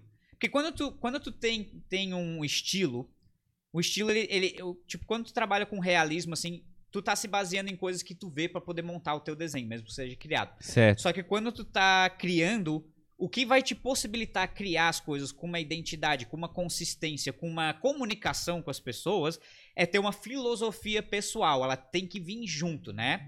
E no caso, eu sempre fui muito jogador, que nem eu te dei um pôster ali também do Aham. World of Warcraft. O World Sim. of Warcraft é o mundo do exagero. É o, como eles chamam em Os inglês, braços de- grandes. o larger than life. É, é o personagem, o herói é muito heróico, o Aham. vilão é muito vilão. É tipo a ênfase, né? Aham. Então eu sempre gostei muito dessa filosofia Legal. e como um dos meus sonhos sempre foi trabalhar com coisa medieval, principalmente pra Blizzard, eu ainda não cheguei nessa empresa, mas eu tô Mas tentando tá construir um mirando. caminho É isso aí, lá. é isso aí. Eu quis adotar um pouco dessa filosofia deles, até porque assim, uma coisa que eu gostava era, tipo, que eles falaram nos jogos, tu vê que, por exemplo, é diferente de God of War, por exemplo, aquele jogo clássico do PlayStation, que Aham. cada jogo que eles lançam é uma competição gráfica. Eles tentam superar o gráfico do anterior, né? Certo. E o Warcraft, ele não tá focado em gráfico. Ele tá focado em outras coisas. Eles melhoram, obviamente, mas é ou tipo a Pixar, assim. Aham. Claro que, tipo, o filme mais recente que a Pixar lançou é uma qualidade gráfica muito mais avançada do que o Toy Story, que foi o primeiro. Mas tu não vê tanta diferença assim. Tu consegue tanta falta. unir o universo do último filme com o do Toy Story Sim. e dizer, cara, eles parecem que fazem parte. Esse que aí, aqui, ó. é Esse isso que é aqui. o estilo. O estilo ele dá uma linguagem, uma filosofia. Esse Hellboy, por exemplo, ele já marcou essa fase nova, que tipo no filme, até no quadrinho o Hellboy, ele não é tão musculosão assim, mas Sim, eu, eu, curti demais, vibe. cara. Curti demais. Só que aí eu, eu quis, né, os pés grandes, as mãos grandes, tudo que ajude a transmitir o nível de força que ele tem, eu enfatizo. É uma comunicação e, e é também. uma coisa que eu consigo tirar É. da minha cabeça hoje em dia, É, entendeu? eu pe- então, eu percebi que teu estilo ficou mais pra mais membros mais maçudos, tronco É, mais. Mas é porque, tipo, o realismo, assim, como que um braço é na vida real, uma perna é uma dobra de um joelho, é uma coisa que precisa de tanta visualização e pesquisa, porque cada caso é um caso tão específico, dependendo da luz que tá, muda totalmente a forma. Então eu tinha que criar uma, uma âncora pra minha Que cabeça. tivesse mais liberdade, né? Uma âncora pra me dar liberdade, mas pra me fixar mesmo. O padrão é esse, né? Aham. E o engraçado é que tem desenhista que já vem com isso. Eu, depois de tantos anos dando aula, eu categorizo dois tipos de desenhista que eu já vi, que eu chamo de imaginativo e o visual. O visual é o cara que ele geralmente ele começa copiando, né? É aquela pessoa que vem na aula assim, cara, eu copio bem, mas eu não sei criar. Aham. E ele consegue Hum. é, extrair as ideias dele e absorver olhando. Uma vantagem que esses pessoal geralmente tem é que eles têm uma cabeça muito rápida para pegar novas técnicas e novas ideias. Encontrar é, es- estudos e padrões de anatomia, luz e sombra e tal, eles têm uma cabeça muito, muito absorvente desse tipo de informação. E existe o desenhista que é imaginativo, que são pessoas que meio que eles foram influenciados desde cedo por alguma coisa que marcou e desde pequeno eles parecem que já desenham muito, eles tiram tudo da cabeça deles porque eles já fixaram essa âncora na cabeça deles. Só que como eles estão crescendo ainda e é, a vantagem deles é que eles já conseguem criar da cabeça deles coisas muito legais, coisas que parece que, nossa, essa pessoa já, já- às vezes já parece um profissional, Hum. mesmo sendo uma criança de 13 anos, adolescente, né, que seja. E só que é, eles têm uma dificuldade muito grande a, a quebrar esse filtro inicial deles e a adotar técnicas novas para poder avançar o estilo. Então meio que um ajuda o outro, né? O visual ele tem que aprender com o cara imaginativo a parar de absorver tudo que tem de fora e começar a desenvolver mais ele Sim. dentro. Ter uma âncora mental e dizer assim, cara, o meu padrão é esse, é nisso que eu vou fixar e assim eu vou finalmente conseguir criar coisas da minha cabeça. E o, o imaginativo ele tem que aprender a parar de olhar tanto só pra ele e começar a absorver um pouco de coisa de fora e começar a trazer pro estilo dele pra enriquecer mais. Mas é um trabalho bem difícil, assim, que ele requer tanto bastante prática artística, de treinar muito, assim. Não é um, dois, três desenhos, é caderno de 80 páginas com a mesma pose no mesmo corpo e tentando fazer tudo e joga o caderno na parede de raiva porque nenhuma delas deu certo. Acontece, cara, faz Cara, parte. interessante. Entendeu? E, e, e, e, e o mesma coisa ao contrário. Os dois, eles têm que aprender um com o outro. No meu caso, eu era mais visual, né? Eu, eu absorvia tudo que tinha fora. E foi graças a conhecer pessoas que nem esse meu amigo Denis ou meu amigo Yuri, que também comentou ali, que eles são esse cara imaginativo, eles Aham. conseguem criar já com filtro. Foi observando como eles fazem que eu comecei a, a aprender, assim, o que, que eu tinha que fazer. Claro que o meu estilo não, não parece com o deles, porque eu tenho minha própria Volta- filosofia volta e tal. do- Mas é, eu tentei colocar tudo que eu Aonde? vivi na minha vida, né? Ah, no Instagram? Pra mostrar bastante como é que ele. Ah, vai ter lá pra cima. É, que mudou, né? É, vai ter mais lá pra cima, bem mais. Vai devagar, vai devagar. Pega aí, Renan. Eu não Tá, sei o que tu quer. mãozinho, Vai, vai lá, vai mãozinho. lá, vai lá. Deixa eu ver. Aqui, aqui. Cara, eu sinto muito isso daí. Eu, eu, eu jo- sempre joguei tênis sem Ah, fazer é? aula. Nossa. E aí, como é que eu me sinto nesse corpo do imaginativo? Eu aprendi a dar os golpes do jeito que aprendi, né? Uhum, E como eu era melhor dando com a mão, a mão direita pra, pra, pra dentro, assim, né? uhum. Eu sempre fugia da esquerda e dava assim. E aí eu comecei a fazer aula. E agora a minha esquerda, que eu nunca treinava e não tinha noção de como fazer, e eu aprendi a técnica direitinho, eu bato muito bem. E a direita, que é a que eu tinha mais forte, agora é a que eu tenho mais dificuldade, porque eu tenho que redesenhar ela, entendeu? Então, tipo, ah, eu já sabia fazer desse jeito. Tá, ele até funciona, mas ele não é um, um jeito tão É potente e tal, né? né? Tão preciso e tal. Uhum. E aí, cara, tem sido uma dificuldade até hoje. Então eu imagino que o imaginativo sofra isso também. É, né? é a Que- velha história de tentar encher o copo que já tá cheio, né? É, é muito difícil encher um copo que já tá com água, entendeu? sim. Um copo vazio, às vezes, é melhor. Isso. Que daí o cara. Se, o- se o cara imaginativo no início já fosse orientado com a técnica, ele já. Isso. Seria bem mais fácil pra ele poder. Porque tem Sim. que desconstruir toda a forma de Isso. criação pra depois construir em cima É, da. mas às vezes também é um trabalho do professor, tipo, entender o que foi a vida Aham. desse aluno, né? Porque tem muitos ali que, como eles são autodidata, o autodidata geralmente ele só foca no que ele gosta. Ele Aham. gosta de negligenciar aquelas coisas chatas lá. Mas aí depois tu vem e, e começa a trazer as coisas chatas pra vida dele, mas de um jeito interessante. E aí ele vai ver que, na verdade, ele é melhor do que ele pensa. Só que ele Uhum. tá cheio de conhecimentos fragmentados. Aí tu começa a fechar as lacunas do conhecimento dele. Em duas semanas o cara tá desenhando horrores melhor do que quando ele chegou na aula. Tudo porque já tava dentro dele. A única coisa que eu fiz foi tipo, ó, tu tem que pegar esse teu conhecimento aqui, juntar com esse, com essa técnicazinha aqui que tu gostou de negligenciar, porque tu é um autodidata e não quer fazer essa coisa chata, mas a coisa chata é importante, é, É a importante. cola que vai colar isso aqui tudo. É um entendeu? negócio que vai deixar massa. E o pessoal aceita bem isso, que é isso que é bem legal, sabe? Legal, legal. É, o Mas Ba- assim, né? Isso, o Batman já, tipo, mais assim. bem mais, tipo. mesmo E, mas, Batman. e, e foi interessante, assim. Mas porque eu achei esse Batman meio estilo aquele Batman versus homem, super-homem, tá ligado? Que tipo, Sim, ele tem é uma, eu tinha. uma, uma, uma armadura mais robusta, braços mais largos. Mas era o que eu tinha que fazer por causa da roupa do set, né? Mas, tipo, isso daí foi bem importante pra mim, que foi uma coisa que eu fiz voluntariamente, trocar de estilo, e que meio que parece que foi na hora certa. Porque quando eu fiz isso, apareceu o trabalho de cards e adivinha. Começa a ler o contrato, cara, é totalmente proibido colocar rosto de pessoas. Até pessoas que, tipo, tu conhece na vida real, porque se alguém quiser te processar, ah, ele é artista da Marvel, ganha bem, Aham. eu vou processar ele porque usou meu. E Pega. hoje em dia, com o Instagram, que mais do que nunca tá valorizada a questão da, da- da- do trabalho que a pessoa tem de se fotografar, né? Aham, aham. Ficar bonita lá, conseguir seguidores, etc.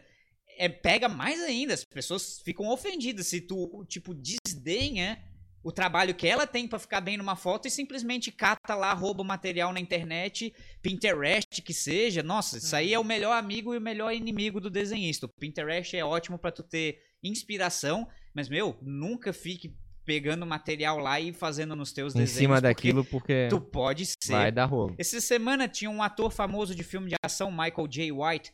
Ele, ele fez alguns filmes mais de tipo.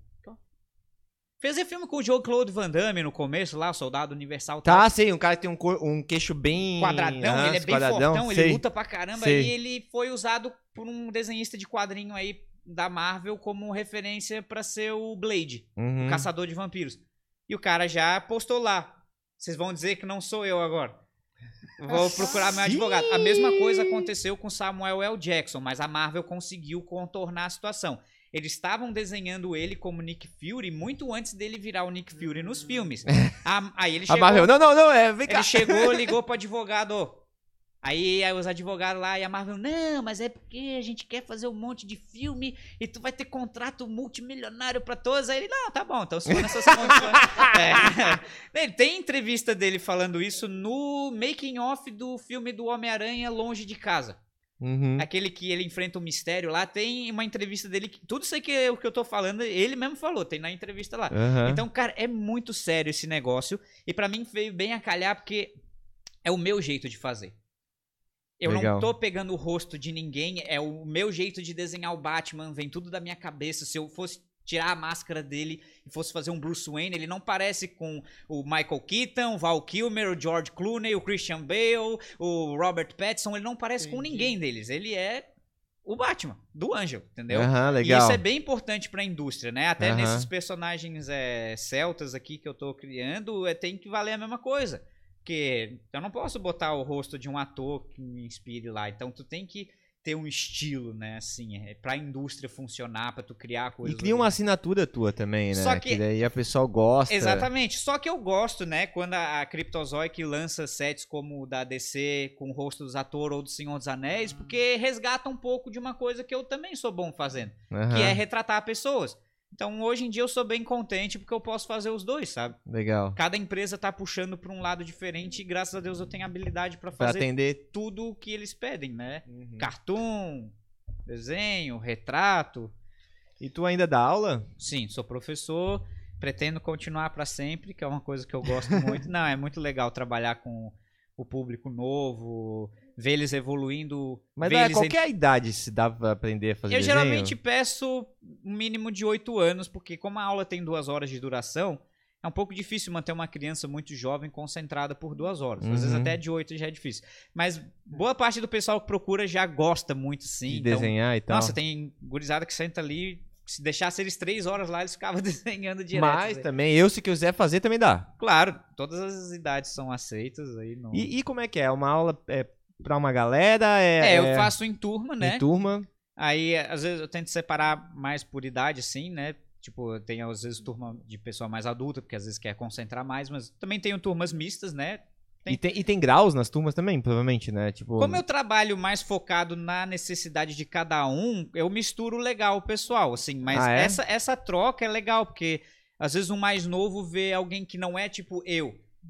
Ah, mas ele é o professor, ele trabalha tantos anos, é óbvio que ele consegue desenhar isso, mas aí ele vê um aluno que tá no intermédio. Ele ainda não ganhou o nível de maestria que eu já atingi, mas ele já tá bem avançado. Então, é- o outro vê, tipo, nossa, como é que tu conseguiu chegar? É uma troca bem legal, assim, que Massa, acontece, massa, né? massa. pe- pelo- de experiência, né? E aí tu dá os exercícios, É, aí aí eu vejo tu... o que, que cada um quer. porque Cada um tem um gosto hoje em dia. Hoje em dia eu nem consigo acompanhar. Anime, claro, é o de lei hoje em dia. A maior parte das pessoas gosta de desenhar. Mas hoje em dia tem vários estilos de pessoas que fazem sucesso em TikTok, Instagram, que tipo, eu não tenho TikTok, então eu fico sabendo pelos alunos.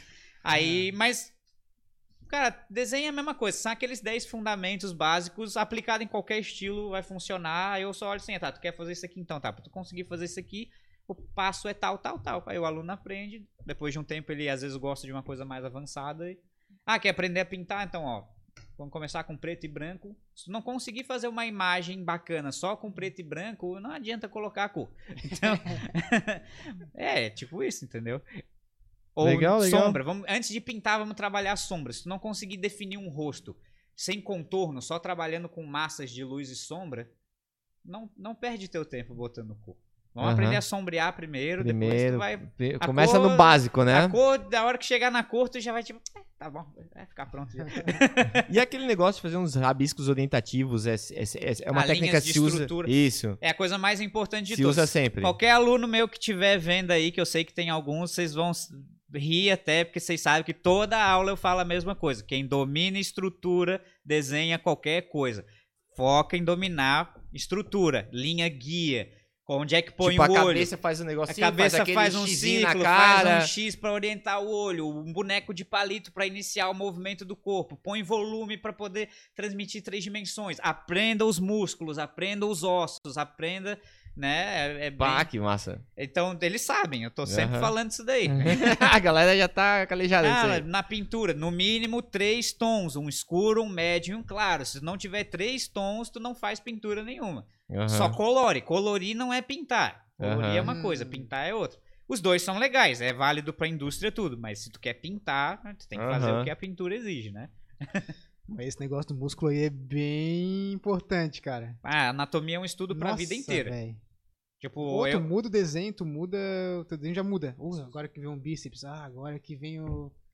Eu, eu li um livro do Leonardo da Vinci, né? E ele, fala, ele fazia muito estudo desse negócio anatômico, assim, de... ah, ele abriu os cadáveres é, mesmo, isso lá. mesmo, é, O isso cara aí. era o raiz da raiz, É, assim. isso mesmo. Ele, ele, ele, cara, e tu tem que ver a- a- algumas obras dele, como ele retratou especificamente um negócio do pescoço com uma perfeição assim anatômica, é muito legal, É cara. porque assim, ó, essa frase que uma vez o- um grande artista chamado Drew Struzan, ele era um cara que fazia antes do Photoshop existir, né, e as pessoas photoshopar a capa dos filmes, tipo, o ator vai estar tal aqui, mais o ator tal, eles só vão, né, montando no Photoshop a- as cabeças das pessoas assim no filme.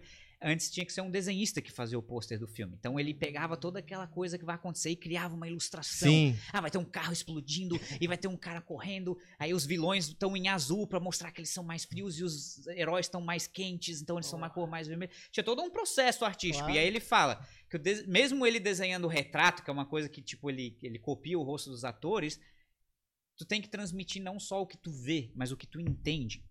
Então quando tu estuda o bíceps, estuda o corpo, que nem tu falou agora, tu vai transmitir no teu desenho que tu entende isso daí. E isso vai dar um outro valor pra ele. E as pessoas vão, tipo, pô, esse cara entende o que ele tá fazendo, porque é bem assim mesmo que é um, um músculo. Até aquele desenho do Viking lá que, que, que eu mostrei que eu venci um concurso, tem uma história legal nele. Que eu, eu tava dando aula num, num lugar lá antes, antes da pandemia. E aí tinha um médico que foi visitar lá pra apoiar o projeto e tal. E aí ele. Cara, quem desenhou isso aqui entende bem de músculo, cara. Porque eu sou médico e a anatomia tá toda correta. Cada um desses músculos que existe. massa. Então, tipo, é- claro, nem todo mundo que vai ver é médico, mas subconscientemente as pessoas sabem. Todo mundo tem um, um senso crítico, né? A gente vê um filme e a gente sabe quando, tipo, pô, esse filme tá meio fraquinho, assim. Sim. Ou em roteiro, ou em atuação, ou em produção. Em direção. Quando tu vê, tipo, um Senhor dos Anéis, tu não vê tudo que os caras põem no filme, nem a pau, assim, mas se não tivesse lá, faria falta. Teu Sim. subconsciente pega que, tipo, ah, eles. O capacete lá de um cara tem. Ele é A do- do- sensação dá eles, uma. eles são cavaleiros, então tem um monte de desenhos pequenos de cavalos fazendo coisas no capacete. Teu cérebro, conscientemente, não vai pegar aquilo. Uhum. Mas lá no fundo ele tá te empurrando pra mergulhar naquele universo. Nossa, esse universo. Os caras pensaram em tudo, até como que eles usam um capacete, que tipo de arte tem, como é que é uma jarra na mesa da pessoa, como é que é um prato. E eles lá eles realmente fabricam tudo pro filme. Tá? A- Eles, a política, tipo, ah, a pessoa não pode olhar o Senhor dos Anéis e falar assim, cara, eu comprei aquela jarra na van também que o, que o Frodo tá usando ali pra servir chapa, não sei quem lá. Entendeu? Uhum. Então eles têm que fazer o próprio design deles de tudo pra tu realmente, né, mergulhar. Então, quanto isso eu tô falando de filme, mas começa lá no desenho. Tu transmitir o que tu entende. É o que mais tipo vai valorizar assim o que tu faz, né? A É. tua visão das coisas. Aquela máxima, então, que uma imagem vale do que mil palavras Perfeito. é verdadeira. Exatamente. Ou até mais do que mil palavras, dependendo do desenho, né? Cara, dá de, dá- de na- analisar um perfil psicológico pelo desenho da pessoa. Eu não cheguei a estudar isso, mas eu acho que dá. O- Né? o- um uma das provas do teste de direção, não é? Isso. Desenhar? Aham. Nossa, eu fiz um desenho todo legal e esqueci de botar o chão, velho. Pensei assim, ferrou, vou ser reprovado nesse negócio. Mas acho que a moça aprovou, viu, assim que. Não. Tu tem coordenação, noção de espaço. Eu tipo, acho- eu não sei É. o que, que eles Eu acho. É, eu muito não engraçado muito. a gente ver os nossos desenhos antigos. É, sim, com certeza. E os mais absurdos possíveis. Porque tu olha assim, o boneco tu fez com. Meu Deus, quantos bíceps eu botei no boneco? Sem noção nenhuma. do- Eu era assim, meu pai que puxava minha orelha assim, ó, tu vai ter que estudar anatomia aqui pra não ficar fazendo músculo que não existe. tu põe cinco músculos no braço só o ombro mesmo era umas 20 Sim, o abdômen assim. tinha 30 gominhos. não, mas é que ele é muito forte. É muito bom. É, É bem por aí mesmo, cara. É, é toda uma questão da tua evolução, né? De entender o mundo ao teu redor, né? Luz e sombra, Nossa. músculos. né mas pra desenhar personagem e tal é, é essencial, assim, porque. É até interessante, sim, se tu for ver, tipo, no, no filme do Senhor dos Anéis, até tem um making-off mostrando a parte dos monstros, né? O Smeagol, os Trolls, as coisas todas. E, tipo, pra a modelagem 3D, muita gente entende que, tipo, tu não precisa de tantos polígonos assim pra poder formar uma. Polígono, no caso, é, é o recurso que eles usam dentro do programa pra poder formar uma imagem em três dimensões lá dentro, Uhum. né? Então, às vezes, tipo, uma forma básica, com uma textura muito realista, já deixa as coisas realistas. Só que no Senhor dos Anéis, eles fizeram todos o esqueleto em 3D, o músculo dos monstros, a pele por cima dos músculos. E aí tu vê aquele filme, por que que ele é lá de 2001 E ainda é massa, né? ou até os dinossauros do Jurassic World também. Uhum. Porque eles não cortaram etapas, eles não economizaram, eles fizeram todo o processo de criação de um ser na vida real. Um ser tem Hum. ossos, o ser tem músculos, o ser tem pele. o ser- E, cara, é tão realista. Eu acho aqueles dinossauros do Jurassic Park primeiro bem mais realista do que os novos aí, minha opinião, né? Sim, sim. Que Mas lá se usava muito boneco também, né? Sim, mas é aí que tá também. Eles, eles não tinham problema em ver coisas no mundo real como ficaria pra servir de guia pros de- artistas digitais poder ver. Tá, isso no mundo real é assim, então eu tenho que achar esse nível de realismo no computador. Aham. Tem muito diretor, isso eu já vi, até num filme Gigante de Aço lá, que é de um meio que o Rock e o Lutador, só que com Sim, já vi, já os vi. caras ro- lutando Tá, boxe eu já vi isso aí, já vi isso aí. O produtor desse filme foi o Steven Spielberg, mas o diretor desse filme foi outro cara. Uhum. E esse cara era mais jovem e tal, então ele queria jogar tudo no digital. Aí o Spielberg falou, cara, faz boneco desse robô real pros atores interagir, pra vocês verem como é que a luz bate no metal do robô, porque no Jurassic World foi importante. Aí o diretor fala, é, eu dei uma desdenhada assim no começo, né? É, Spielberg... Cara, quando eu vi o resultado diferente que dava com, com- com os artistas podendo se basear numa coisa que eles vê no mundo real, Aham. outra qualidade. E por isso que os robôs ficaram tão bem feitos naquele filme, né? Legal, nosso tempo aqui já É tá passado aqui 26 minutos, Tava mas é porque o papo tá muito bom. O Ângelo é um cara que, assim, engraçado, porque quando eu vejo na foto, eu achava assim, ó, Ângelo, é um cara comportado, tal, não vai falar muito, assim, eu vou ter que dar uma puxada, mas graças a Deus, não, cara, você é um cara extremamente comunicativo, achei isso muito bom, velho. Legal pra caramba. É que eu sou, eu sou meio assim com redes sociais, é tudo, tudo muito. Pra nós eu acho muito recente, né? Assim, é. aham. Tem gente que adora postar qualquer coisa que faz no dia lá. Eu não, eu sou mais. Tipo, no, no Instagram eu sou mais reservado, mas ao vivo eu, eu falo bastante. Legal, legal. E, cara, foi um prazer bater esse papo contigo aí, conhecer Igualmente, mais meu essa, essa, desse mundo, né? Olha, eu tinha bastante coisa pra falar ainda, admito. É, então, o Renan aí que já tava cheio de, de coisa. Tem, tem alguma coisa que tu não quer ir embora sem perguntar pra ele, ô Renan? Não, não, não. A princípio eu só ia chegar a tocar em assuntos sobre a saúde dele. Ah, a rotina, né, que vocês e- falaram e tal. Ah, é, pois é, cara. se, se tu já teve algum tipo de não, é, doença, Lesão, né? Lesão, sim. Lé. Minha rotina é bem puxada. É, eu, tipo, principalmente depois da pandemia, ficou bem complexo, porque muitas das aulas teve que ser online, aí às vezes tu tem que dividir teu tempo com vários alunos, em vez de juntar todo mundo na mesma turma, então foi, foi bem puxado, assim, né? E, e, e ao mesmo tempo, o entretenimento em casa cresceu muito na pandemia. No caso, cards. Sim. Era uma coisa que antes eu tinha cinco trabalhos por ano, virou uma coisa de 15 trabalhos por ano, assim, num piscar de olhos. Em vez de só duas empresas, agora tem quatro empresas. E tem mais, é isso que elas nem me chamaram ainda. Mas, é, não te então, encontraram ainda. é, então foi, foi uma coisa assim que foi tudo ao mesmo tempo, sabe? Menos tempo, mais demanda. Ah, e aí, hoje em dia eu tô bem mais equilibrado, assim, com como foi na época da pandemia. E no começo eu também tava mais equilibrado. Eu tinha tempo de ir na academia normalmente, porque eu acho bem importante. Tá? Vocês que estão jovens hoje em dia aí desenhando, vocês estão bem, cara. Vocês estão com as Ah. costas no lugar, vocês são magrinho. Agora, depois lá de uns 26 anos, isso que eu tô com 32, tu começa a sentir tua coluna, porque são horas e horas sentado, tu começa a ter varize na perna, porque a pressão, né, tu é da área da saúde, tu sabe melhor do que ninguém isso. É, então, eu acho a academia fundamental pra tu, tipo, se, manter ativo, né? Ah, eu não posso falar que eu sou um exemplo em sono, a maior parte do tempo eu trabalho a noite inteira e durmo de dia, né? É mesmo, é? É porque é mais silencioso. De dia Pode é crer. uma guerra. Como eu sou professor e, e até hoje em dia de noite não é nem grande salvação, porque como eu trabalho para empresas em outros países, o fuso horário é diferente. Ah. Já. Um cara é meio-dia e é meia-noite aqui. Pô, um outro lá no Canadá, que é tipo 5 horas é, mais atrás de nós, pra mim é duas da manhã, pra ele ainda é 9 horas da noite lá, entendeu? Aham. Então, mas é menos, né? Tipo, eu estando no Brasil é, é o tempo inteiro o WhatsApp, é isso, é aquilo, é projeto, é convite, blá, blá, blá. Então, eu tento trabalhar mais de noite, né? Entendi. Mas tem vezes, cara, ela sabe, tipo, um, tipo, o meu caso mais extremo, assim, foi um dia que eu desenhei 32 horas sem parar, assim, pra tentar entregar uns cards no prazo. Caramba. 32 Sem parar, horas. sem parar. Sem dormir, comer bem pouco, assim. Só porque é, o prazo é, é bem sério, assim, né? Os contratos são bem carrascos às vezes.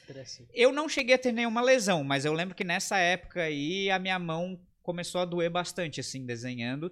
Depois de Fadigou. descansar, ela recuperou. Fadigou, é. Mas não, não, graças a Deus até hoje eu não tive nenhuma lesão. Minhas vistas Que estão boas até hoje, eu nunca, bom. Também é precisei importante, usar né? óculos. Mas isso é por causa de uma dica que um amigo meu desenhista me deu há, há um- vários anos atrás, que ele já tinha, tipo, 20 anos de carreira, enquanto eu tinha 3. Aí Aham. ele falou pra mim assim, cara, eu até hoje não uso óculos. E é porque tu sempre tem que desenhar com um lugar bem iluminado. Ah. Então eu tenho, tipo, três luzes em volta de mim sempre iluminando tudo e graças a Deus Hum. eu não desgasto.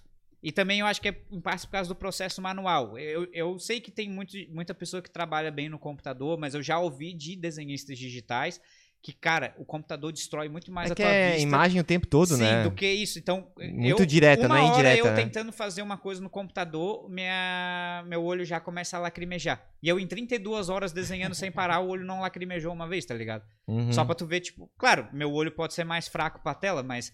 É, ou talvez tem gente que põe filtros e outras coisas assim pra impedir Mas a tela é uma emissão ativa, É, ela vai então, em ti assim, direto. Eu acho aí. que o trabalho manual ajuda. E também o fato de desenhar e pintar. Se tu só desenha o tempo inteiro, tu tá usando, tipo, muita força concentrada no grafite e tua mão começa a doer. Mas como eu desenho e pinto, o pintar tem que ser uma mão leve. Mais leve, Então eu, eu diversifico. Claro, o ombro sente igual. Tem horas que o ombro sente, tem horas que eu já tive que fazer coisa do Senhor dos Anéis. Eu me senti na batalha deles, cara. Que tipo, cara, tem que terminar isso aqui e o ombro Aguentando doendo. uma dorzinha, assim. Ô, dorzinha, cara, tem vezes que é tipo, ah, dá pra desenhar, mas é como se levou uma flechada nas costas e tem que pintar ali.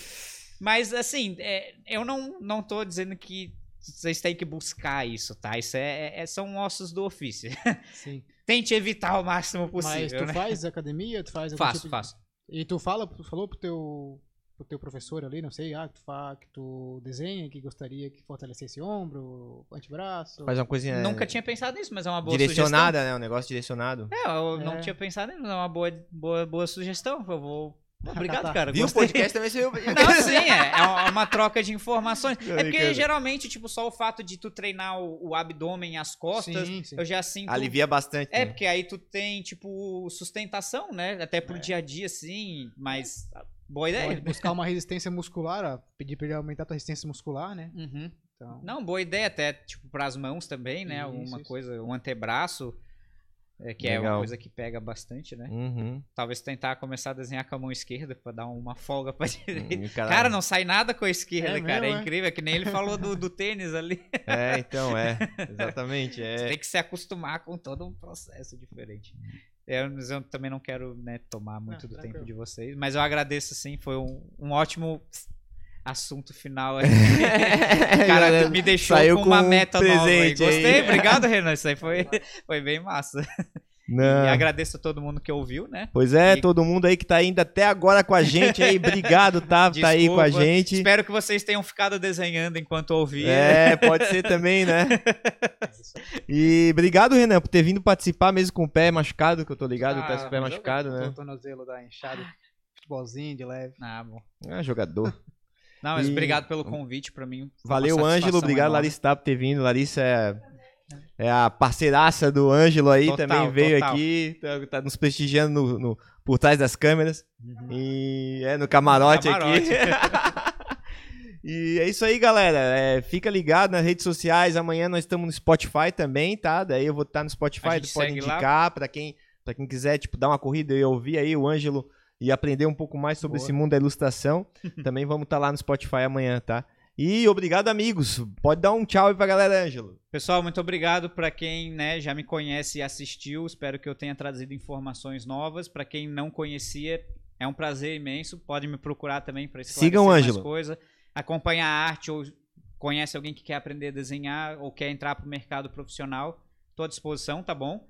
E também, né, vamos continuar sempre prestigiando esse trabalho incrível, porque é muito bom poder conhecer esses mundos mais aprofundados que vocês oferecem a oportunidade, né, da gente poder estar entrando em contato com coisas que às vezes pode ser incrível, né, e a gente nem faz ideia. É. Se tu quiser é. sugerir alguém assim que tu acha. Isso, aí pô, legal. indica aí, cara. Eu, fa- eu entro em contato com a Qualquer pessoa, pra mim vai ser um sim. prazer, cara. Cara, a nossa ideia é divulgar gente que tenha habilidades é, que não sejam famosas. Eu cara, conheço famosos. mais gente do desenho, mas eu posso indicar as pessoas da música também, posso Cara, basta ter algo pra ensinar, entendeu? A pessoa Uhum. pode ser qual- qualquer pessoa, assim, pode ser uma senhorinha que sabe fazer renda, mas que ela sabe também cuidar da família, enfim. É, é, sei, entendeu? não. Tudo que. A gente vai depois conversar então mais Legal. particular, eu vou indicar algumas pessoas que eu acho que seriam interessantes pra vocês, né? Show. E aí vocês continuem com esse ótimo trabalho de vocês, né? Obrigadão. Aí, valeu. Valeu, Obrigado. amigos. Boa noite. Valeu Boa todo noite. Tchau.